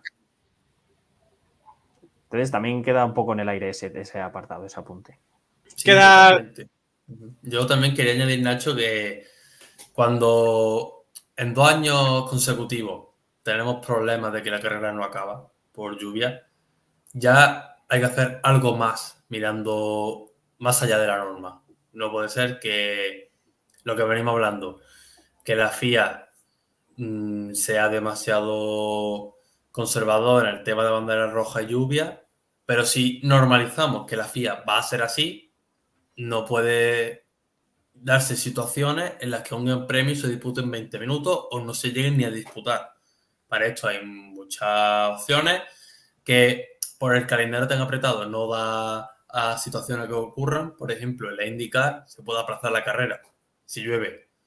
La FIA tiene que ampliar esa visión de, de que si el argumento que dieron en Japón, en Suzuka, perdón, de que estos coches no estaban hechos para lluvia, no pasa nada, no están hechos para lluvia, vale, no hay ningún problema pero se le puede dar la solución de que si ya no voy a hablar de cambiar el tema de calendario por el tema de que en Suzuka se corre justo en el tiempo de tormentas tropicales, no me voy a meter en ese asunto porque ya cada circuito con cada país y cada clima es un mundo, pero sí se puede estudiar la opción de, oye, mira, las carreras de riesgo, como pueden ser Bélgica, puede ser Japón, que no haya carrera a la semana siguiente y estudiar la opción de que los equipos estén un día más en ese país para intentar correrla al día siguiente, para intentar evitar estos temas de conflicto y este tema de no se corre o se corre 20 minutos después de estar 2 horas 40 parados porque llueve.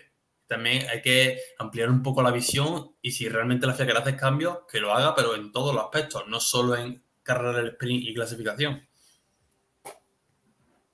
Pues sí, estamos de acuerdo. Además, eh, hemos visto, eh, decías de indicar, hemos visto eh, que esta categoría está claro que no puede correr bajo lluvia y hemos visto muchas carreras esta temporada que se ha celebrado el lunes eh, debido a estas situaciones meteorológicas que no acompañan a la categoría. Por lo tanto, la Fórmula 1 también debería de empezar a replantearse a no ser que quiera hacer un cambio drástico en los coches en el momento que cae, mm, lluvia y se permita un cambio a la hora de aerodinámico, que lo dudo mucho porque haría crecer muchísimo ese límite presupuestario para los monoplazas porque se tiene que desarrollar una tecnología completamente diferente porque de la forma en la que tenemos ahora mismo los monoplazas evacúan mucha agua y que generan mucho spray, que es el miedo que tiene la FIA, la visibilidad bajo ese spray de- que cae de, de la lluvia. Por lo tanto, eh, tenemos una situación muy complicada, así que debería la FIA de trabajar mucho sobre si quiere carreras bajo lluvia o no quiere que se vea la Fórmula 1 en lluvia. Y hay muchos medios para, para hacerlo. Eh, también tienen muchos medios para saber, antes de llegar al fin de semana, qué pronóstico va a hacer. Y deben, sobre todo, comunicar al aficionado y que ha comprado un- una entrada a precios estratosféricos, como son los de la entrada de la Fórmula 1, y que ha visto luego media hora de carrera. Bueno, tres cuartos de hora de carrera. No tiene, no tiene mucho sentido, la verdad. Y esperemos que de, cara al futuro la FIA pueda solucionar todos estos problemas y que siga sin, em- eh, sin verse envuelta en estos, en estos problemas que realmente salen fuera de, de la competición y hacen que se, se quede un poquito más feo ese mundial de Fórmula 1 y se enturbie. Como se ha enturbiado este mundial que ha ganado Max Verstappen, este segundo bicampeonato que conseguía el holandés en, en el Gran Premio de Japón, tras las 28 vueltas que se disputaron en el circuito de Suzuka, un Max Verstappen que se proclamaba campeón del mundo con la victoria, como decimos, sin tener que dar esa vuelta rápida, ya que su compañero Sergio Pérez acabó en segunda posición gracias a una sanción que se le impuso a Charles Leclerc por ganar tiempo y ventaja en la última chicane del circuito durante la última vuelta, en un momento en el que los neumáticos del Monegasco están muy desgastados. Un Checo Pérez que presionó hasta poder quedar en esa segunda posición y hacer que Charles Leclerc cometiese un error de pilotaje y se tuviese que saltar esa última chicane, como digo, con esos neumáticos que viendo las imágenes que le vamos a poner a continuación parecían que no daban para mucho más. Como visteis esas tres primeras posiciones, esas posiciones de privilegio en el podio del Gran Premio de Japón, chicos. Bueno, la victoria de Verstappen yo creo que no la dudaba nadie, ¿no? Y más sabiendo que tenía la pole que el circuito de la Red Bull. En el tema de Checo Leclerc, mm, yo ya lo dije la semana pasada, en el caso de que Checo saliera atrás, que relativamente salió atrás, salió cuarto, iba a estar ahí, porque el Red Bull, el ritmo que tiene es abismal. No, no se puede competir contra ese Red Bull. El piloto, el piloto sea Checo Pérez o Nicolás Latifi, no se puede competir contra ese Red Bull. Y el tema de la sanción de Leclerc es muy clara. Obviamente es muy clara. Te salta una chica en lluvia, gana ventaja, que en eso habría que estudiarlo, porque yo vi a Checo Pérez más cerca de, de Leclerc cuando salió de la curva del como entró.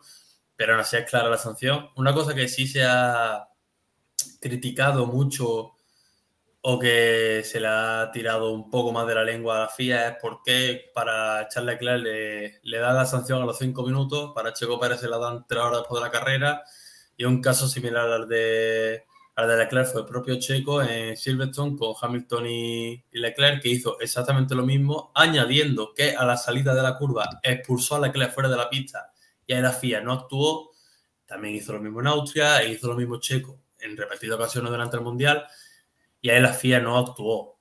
Eh, Eso un poco que también se la ha como criticado de esa rapidez y, y esa objetividad de, vale, Leclerc se salta la chica 5 segundos y a los 10 minutos en el mismo podio Leclerc se enteró de que era tercero. De hecho, se subió en el tercer escalón.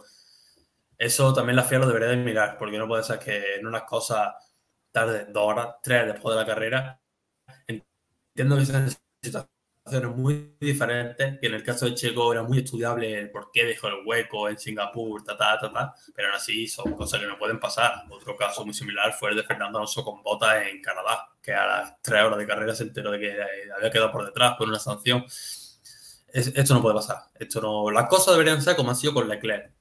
Una sanción muy clara se te aplica a los 10 minutos, no a las 3 horas de carrera, porque un piloto se vista de azul, otro de rojo o de amarillo. No, no puede ser diferente baremos para los mismos pilotos.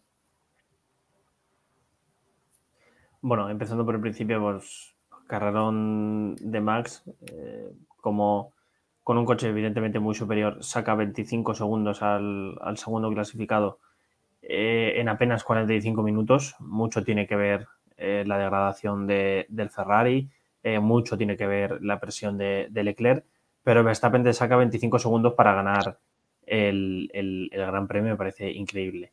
En cuanto a Leclerc, pues bueno, incluso Binotto también ha dejado caer que el propio piloto al, al empujar en las primeras vueltas, eh, pues se quedó un poco sin neumáticos, pero bueno, la degradación de Ferrari no es de Leclerc, es evidente durante toda la temporada. Sanción merecida para él, por supuesto, eh, gana ventaja al saltarse la, la curva y, totalmente merecida. En el caso de, Pérez, pues eh, bueno, eh, creo que hizo una gran carrera eh, de escudero, otra vez más le da el, campeonato a, Verstappen. Recuer recuerdo que Pérez salió muy bien, llegó a superar a Carlos, lo que pasa es que luego Carlos pues se mantuvo por delante y luego dando caza a Leclerc increíble y forzándole a ese fallo que le da otra vez el mundial a, a Verstappen, como hizo con unas bueno, diferentes acciones, pero bueno, como hizo en Abu Dhabi con Hamilton retrasándole tanto. Eh, en cuanto al apartado de sanciones y de FIA, lo único que quiero decir es que, bueno, muy bien la sanción aplicada a los 10 minutos, pero bueno, lo que yo digo siempre he dicho, eh, la inconsistencia sigue estando ahí. Por, eh, conveníamos, antes habéis dicho, creo que ha sido José, sí, que la FIA no quiere quedar mal con nadie. Mm, desde que llegó el nuevo presidente, lo primero que hizo fue cargarse a Masi porque no quería estar mal con nadie, porque él pensaba que si le, quedaba, si le dejaba iba a tener a Mercedes en contra. Esa es mi opinión, ¿eh? Se sacó estos dos nuevos directores de carrera y creo que, en mi opinión, hemos vivido otra temporada mal o incluso peor respecto a la del año pasado en cuanto a sanciones. Hay muchos ejemplos que son súper discutibles. Eh, también se, se, puso de ejemplo la salida de Monza. Bueno, muchas cosas que hay que revisar por parte de la FIA y que eso no se soluciona con un director de carrera o dos. Y bueno, esa es mi opinión a todo este tema. Eh, entonces estamos todos de acuerdo en que la sanción a Leclerc llega en el momento justo y que todas sí, deberían llegar en ese momento de justo al acabar la carrera, es cuando la FIA debería de tener todas las decisiones de cosas que han pasado en pista. Ahora, si una decisión de algo que haya tomado en pista necesita hablarse con los pilotos, pues sí es normal que pueda llegar un pelín más tarde, no tres horas más tarde, sino acaba la carrera, vas a directores de carrera, hablas y se decide. Tiene que ser una cosa así, tiene que ser instantáneo. Sabemos todos que eh, la gente quiere enterarse dentro del pod de la Fórmula 1, si lo ve en la página que, que lo pongan. Todo el mundo quiere saberlo ahí, porque si lo tienes que leer más tarde, a lo mejor ya ni te enteras eh, y todo va de forma mucho más lenta. Por lo tanto, la FIA, esos procedimientos deben de ser instantáneos. Si, está salido de la pista, obviamente tienes una sanción de 5 segundos y tienes esa sanción. Y ahora, quería destacaros, eh, aquí dentro de la resolución de la FIA, ponen... Eh, destacan que ha habido bastantes precedentes a lo largo de la temporada y destacan como por ejemplo fue la de Zú en Arabia Saudí o Alonso en Miami. Eh, sanciones que son parecidas, por lo tanto, la FIA se escuda en eso a la hora de sancionar a, a Charles Leclerc y por lo tanto cree que es justa esa sanción. Eh, yo creo que sí es justa, creo que sí que ganó tiempo y ventaja a la hora de salir por fuera y pudo defenderse mejor a la hora de, de encarar la, recta de meta, si no podríamos estar hablando de la misma situación que vimos entre, entre, Fernando Alonso y, y, y Sebastián Vettel. ¿No lo veis así, chicos? Sí, obviamente Checo iba presionando mucho. Sí es cierto que costaba adelantar, la, cosa como son, vimos a Hamilton que no era capaz de adelantar a Ocon, aunque eran coches totalmente diferentes. En el caso de Hamilton, la velocidad punta era menor, la del Mercedes, pero sí era algo que si no hubiera pasado en la última vuelta, hubiera pasado en las dos siguientes, si es que hubiera habido. Era algo obvio que Checo iba a adelantar a, Fer a Ferrari por la degradación de los neumáticos, que llegó un momento en el que era cuatro segundos más lento por vuelta Leclerc que Verstappen que eso es una barbaridad. Y por el tema de la situación en general, ¿no? Tarde temprano Checo iba a salir mejor, iba a traccionar mejor, iba a adelantar. Así que era algo que tenía que pasar, solo que pasó por lo jurídico en vez de por lo deportivo. Ah, un poco más, o sea, Checo hizo, hizo su trabajo. Te puede gustar, te puede gustar menos, te puede gustar más, el coche puede ser muy superior, que lo es, pero está haciendo lo que no han sido capaces de hacer otros. Creo que Checo tiene la, el talento suficiente para ser el gran escudero de, de Max y creo que si todo sigue como a estos dos años, le quedan muchísimos años en Red Bull, porque es lo que quiere Red Bull, es lo que quiere Max. Está cumpliendo, ya son dos años consecutivos que ayuda en la carrera exacta a su compañero para que se lleve el mundial. Es, en esta ocasión, a consecuencia de que él también se quede sin opciones de, de ese título. Y seguimos ya repasando todo lo que ocurrió dentro del Gran Premio de, de, Japón. Tras esas 28 vueltas, como decimos, no se completó el 100% del Gran Premio, apenas, apenas muchos, pero vimos una de las mejores sprint race de, de toda la temporada. Tan, tal que fue así que Esteban Ocon hizo, ha tenido su mejor resultado de esta temporada 2022, acabando en ese cuarto lugar con el Alpine, un Alpine que vimos bastante competitivo, tanto en sus manos como en las de Fernando Alonso, aunque hubo discrepancias dentro de la estrategia del equipo. Eh, vamos a hablar un poquito de ello. Una cuarta posición para Esteban Acon. Séptimo, Fernando Alonso, que se quedó a nada de poder adelantar a Sebastián Vettel y que vimos una batalla impresionante y que yo creo que si no hubiese sido entre ellos dos se hubiese acabado en un desastre en esa última vuelta. Pues sí, totalmente de acuerdo. Esa, ese emparejamiento de la última chica, ni Senna y Prost en su momento no pudieron, fueron capaces de hacerlo, pero sí es cierto que la batalla fue impresionante y nos dejó lo que para mí es la mejor foto del año, esa once milésima entre el coche azul y el verde a un foto finish para decidir el sexto puesto. Y el tema de la carrera de Fernando, a pesar de la gran carrera que hizo y de lo bonito fue ese duro con Vettel, el tema va por otro lado, ¿no? El tema de que pidió entrar la box bajo safety car, que el equipo no le hizo caso, que primero entró con, que Fernando seguía diciendo que la pista era para intermedio, que lo entrasen y que seguía sin entrarlo.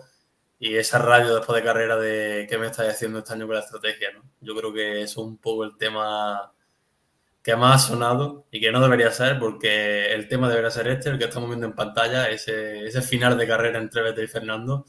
Pero qué duro es que un piloto reconozca públicamente que algo pasa con la estrategia. A ver, en primer lugar, gracias a ese aficionado que nos regaló este vídeo, porque la verdad es un, un vídeo precioso de dos verdaderos campeones del mundo, de que como decíais, si fuera por otros, pues a saber cómo hubiera acabado esto dos excelentes pilotos que nos regalan en este momento y sobre todo esa foto final eh, increíble. Pero por desgracia, lo que se tiene que hablar, lo que se habla como aficionados españoles que somos, es de, ese maltrato de, de, Alpina a Fernando, yo lo tengo claro. Y no, es solo, no viene de Japón, ya viene de muy atrás. Eh, no puede ser. Además, duele y entiendo que Fernando esté muy dolido porque es un piloto que sale a cada entrevista, en cada previo, en cada post, en cada entrevista que le hagan, que quiere dar todo para conseguir ese cuarto puesto de, del Mundial, a pesar de que el año que viene se vaya, que su compromiso con Alpine porque es su familia, o sea, es Renault, es su familia, es la gente que le dio todo, que es lo que es gracias a ellos. Él sigue dando todo por su parte, pero su equipo le traiciona, le traiciona una, una y otra vez más. Eh, ayer leía que él pidió incluso entrar durante el coche de seguridad a cambiar los intermedios. Mm, vale, esto siempre se ha hablado mucho. El ingeniero tiene unos datos, tal, pero es que siempre hay que hacer caso al piloto. Y creo que esto lo hemos hablado más de una vez también nosotros. El piloto es el que está en la pista, es el que está sintiendo el coche, es el que está viendo qué puede hacer. Y luego viene la parada también tardía para la segunda, para el segundo juego de, de, intermedios. Bueno, y en resumen, su declaración es al cruzar la meta. ¿Qué me estáis haciendo este año? Es una vamos, reacción totalmente normal. Vamos a escuchar esa, esas palabras de, del piloto español que nos, que nos las ofrece Dazón. just stopped to uh, new set of intermediates that might uh, trigger Ahí es el momento en el que le decían Alonso que no, que no podía entrar, que tenía que esperar un poquito para hacer esa parada en boxes, como nos contaba, como nos contaba Jaime. Es un momento complicado para, para, el piloto español, que era en la vuelta de formación, en el momento que entraron Latifi y Sebastián Vettel a cambiar vueltas, a cambiar neumáticos, y que condicionó mucho la carrera de, Fernando. Eh, podría, eh, os pregunto, porque se ha hablado también mucho por redes sociales, ¿podría haber llegado a ganar la carrera a vuestros ojos Fernando Alonso si llega a entrar en la primera vuelta? Hombre, ganar la carrera yo creo que no, ¿no? Yo creo que el dueño y señor de la carrera tenía nombre y apellido, pero tal vez alcanzar al grupito de Ocon y Hamilton, por supuesto. Era la última vuelta y ya en el lío ese que hubo entre que la gente creía que había una vuelta más, algunos creían que no, que Ocon frenó, Hamilton frenó y Fernando siguió apretando, que en un sector se, se puso a su era, ¿no? Prácticamente. Esa, esa imagen de Ocon yendo relajado por el sector 2 en la horquilla, viendo cómo Fernando se acerca a toda velocidad y empieza a acelerar para que no lo adelante antes de la entrada a boxes. Pero quitando el lío monumental, yo creo que sí hubiera llegado perfectamente al grupito de Alpine, de Alpine, de Ocon y Hamilton. Ahí va a ir yo, ahí está el miedo. Eh, evidentemente ganar la carrera, no, o sea, eso ya lo dejo claro. Pero el miedo de Alpine estaba ahí. Si para, es capaz de pasar a Esteban Ocon. Fernando Alonso sabía que tenía ritmo para, estar más arriba. Eh, le pasó en Singapur y le ha pasado mucho fin de semana. Tuvo un error en clasificación que le dejó detrás de su compañero, pero venía para estar delante de su compañero. Alpine sigue esta, estrategia, que sigan. Bueno, pues veremos cómo acaba al final de año. Veremos a ver cómo acaba a final de año con un piloto en el que mm, eh, está teniendo una situación complicada. Por cierto, muchas gracias a Nandi Fernández, que nos acaba de hacer una raid eh, increíble. Y agradecerle desde Motor Time, desde, desde Port Direct, esa, esa raid que nos ha hecho el día de, hoy. Eh, seguimos contando lo que ha sido, lo que ha dado de sí ese gran premio de, Japón, la carrera en la que se dio eh, tan solo 25 giros al trazado japonés y que nos regaló tan buen gran premio, uno de los mejores eh, carreras a sprint, como digo, de la temporada. En quinta posición acabaron Luis Hamilton, un Luis Hamilton el mejor de, los Mercedes, que volvimos a ver mucha diferencia otra vez con su compañero George Russell en lluvia, aunque, eh, el, aunque George Russell final de carrera sí que pudo implementar más ritmo. Lo mismo pasar situaciones complicadas con esos neumáticos de lluvia. Ambos monoplazas no parecen que sea la mejor condición para, ellos y para pilotar eh, bajo lluvia. ¿Creéis que el, ese Mercedes no está diseñado para, correr en lluvia?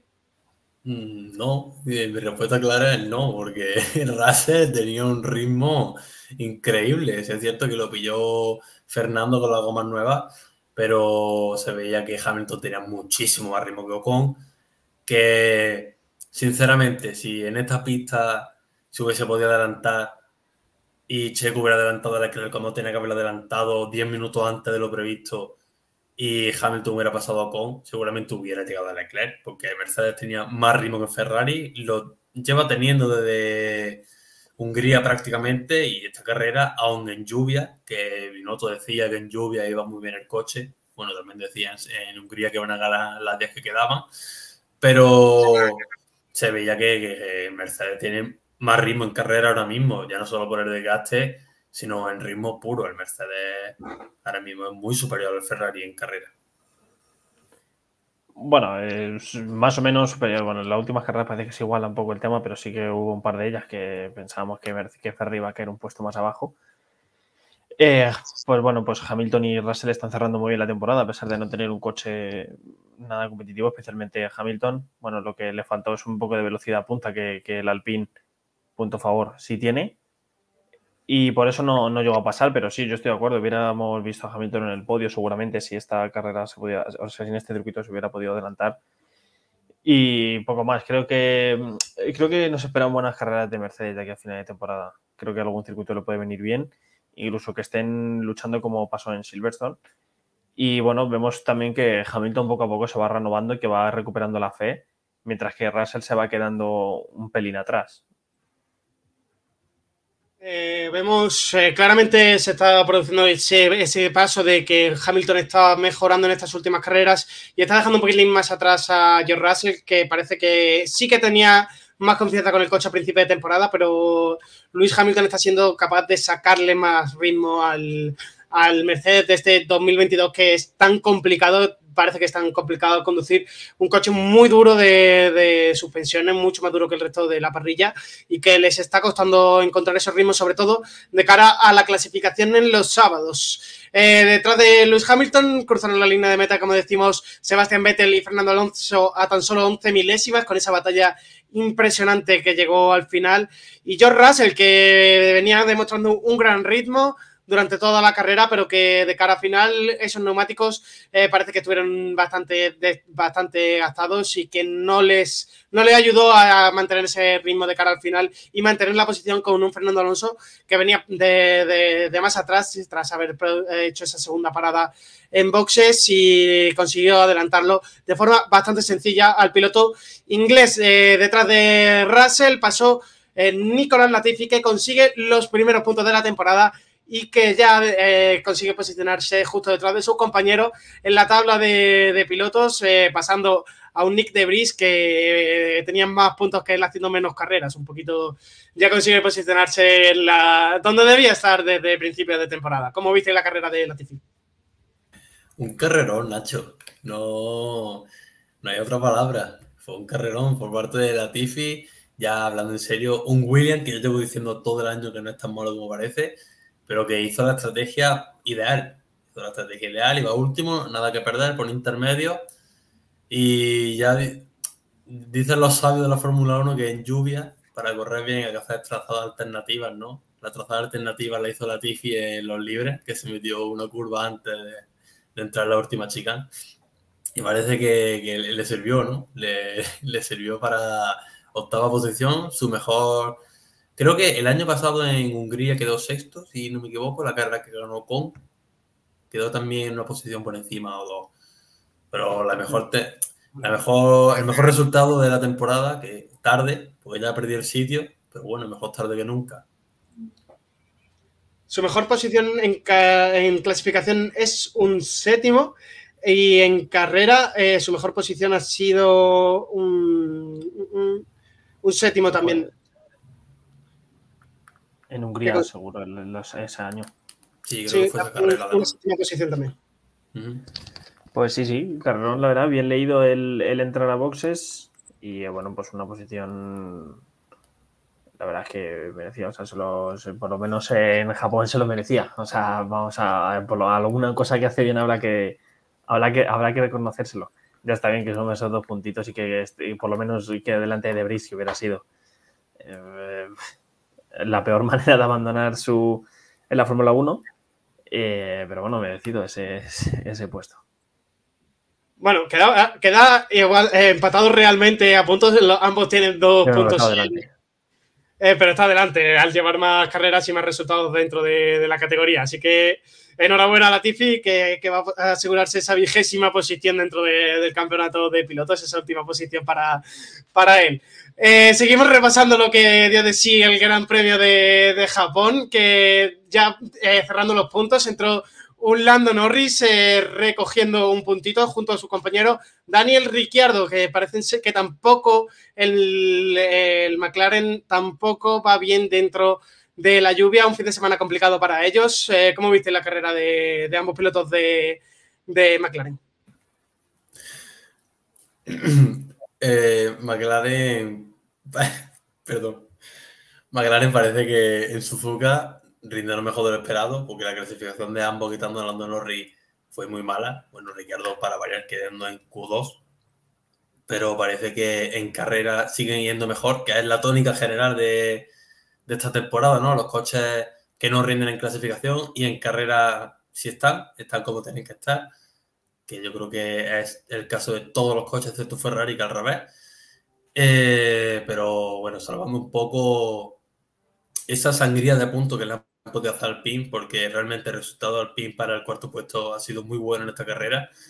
Y McLaren ha salvado los muebles, porque siendo sincero, para McLaren quedar por detrás del Williams es muy mala señal porque aquí cada punto vale oro y quedan solo cuatro carreras para el final de temporada y ninguno de los equipos, ni siquiera Alpine, o sea, ni Alpine ni McLaren se puede permitir un fallo y aquí McLaren, a pesar de ir bien en carrera, han pinchado.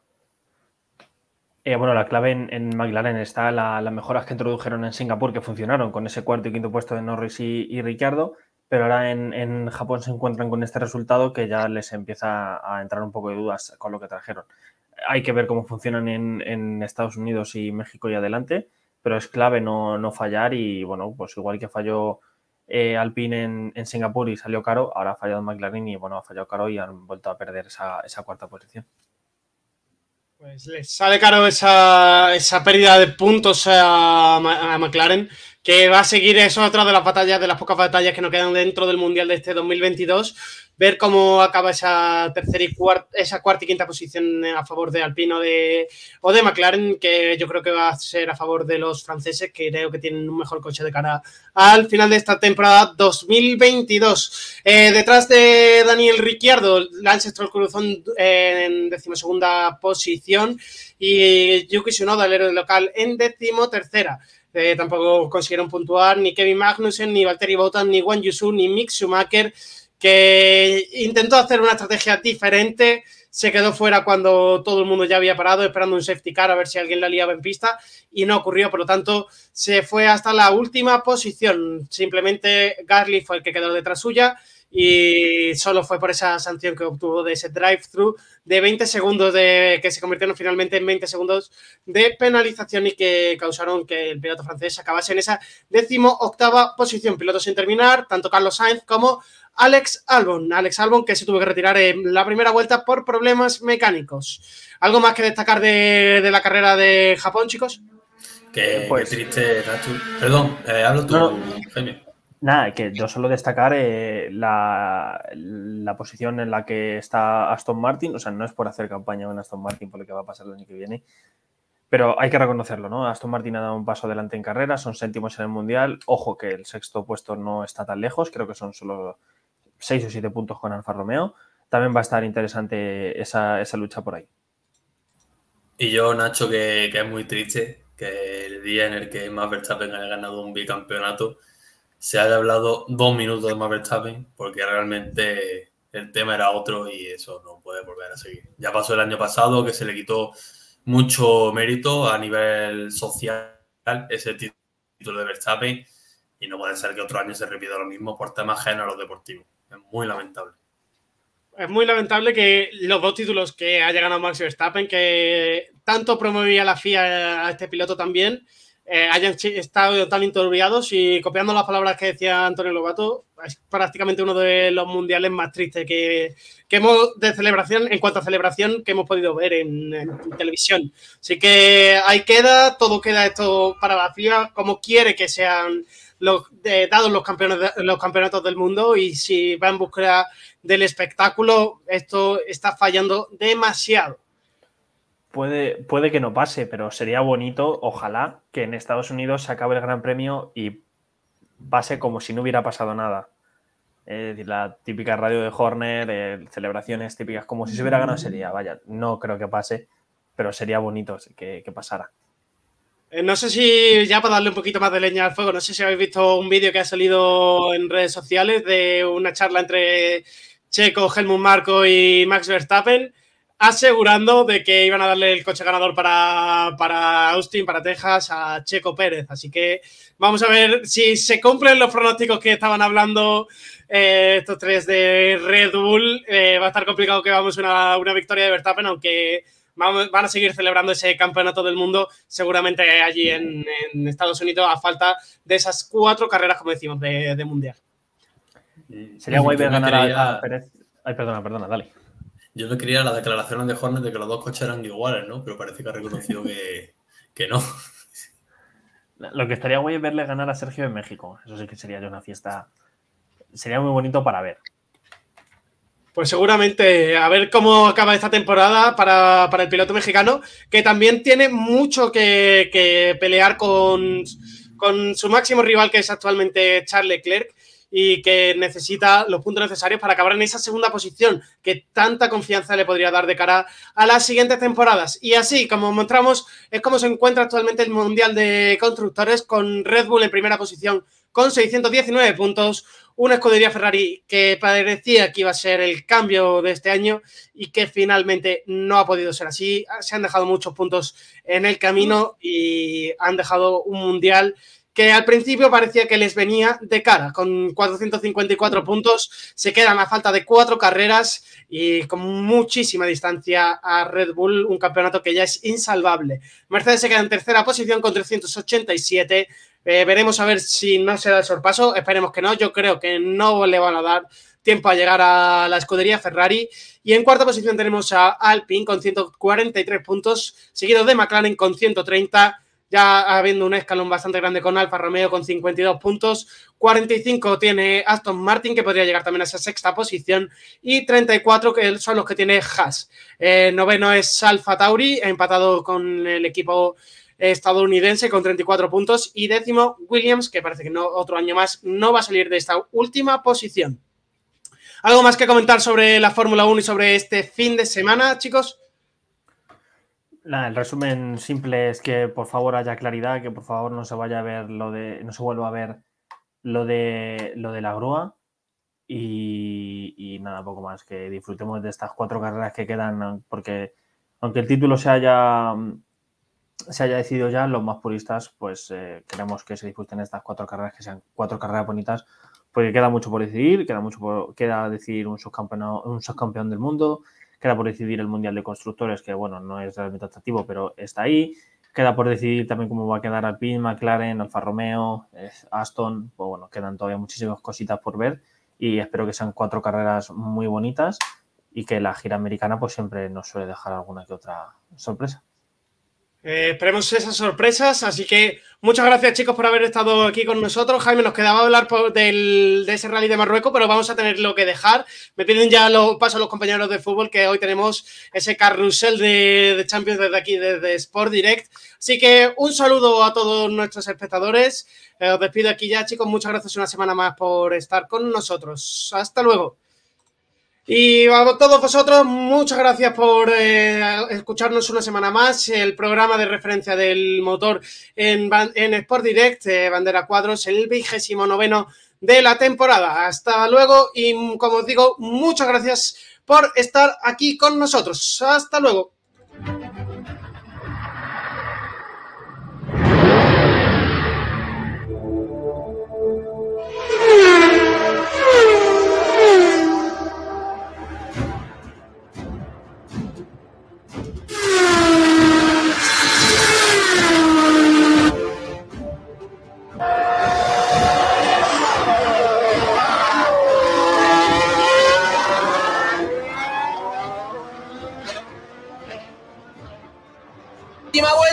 carrera. Sainz en busca de la victoria, en búsqueda de su primera victoria en la Fórmula 1. Desde hace siete años no lo consigue ningún piloto español.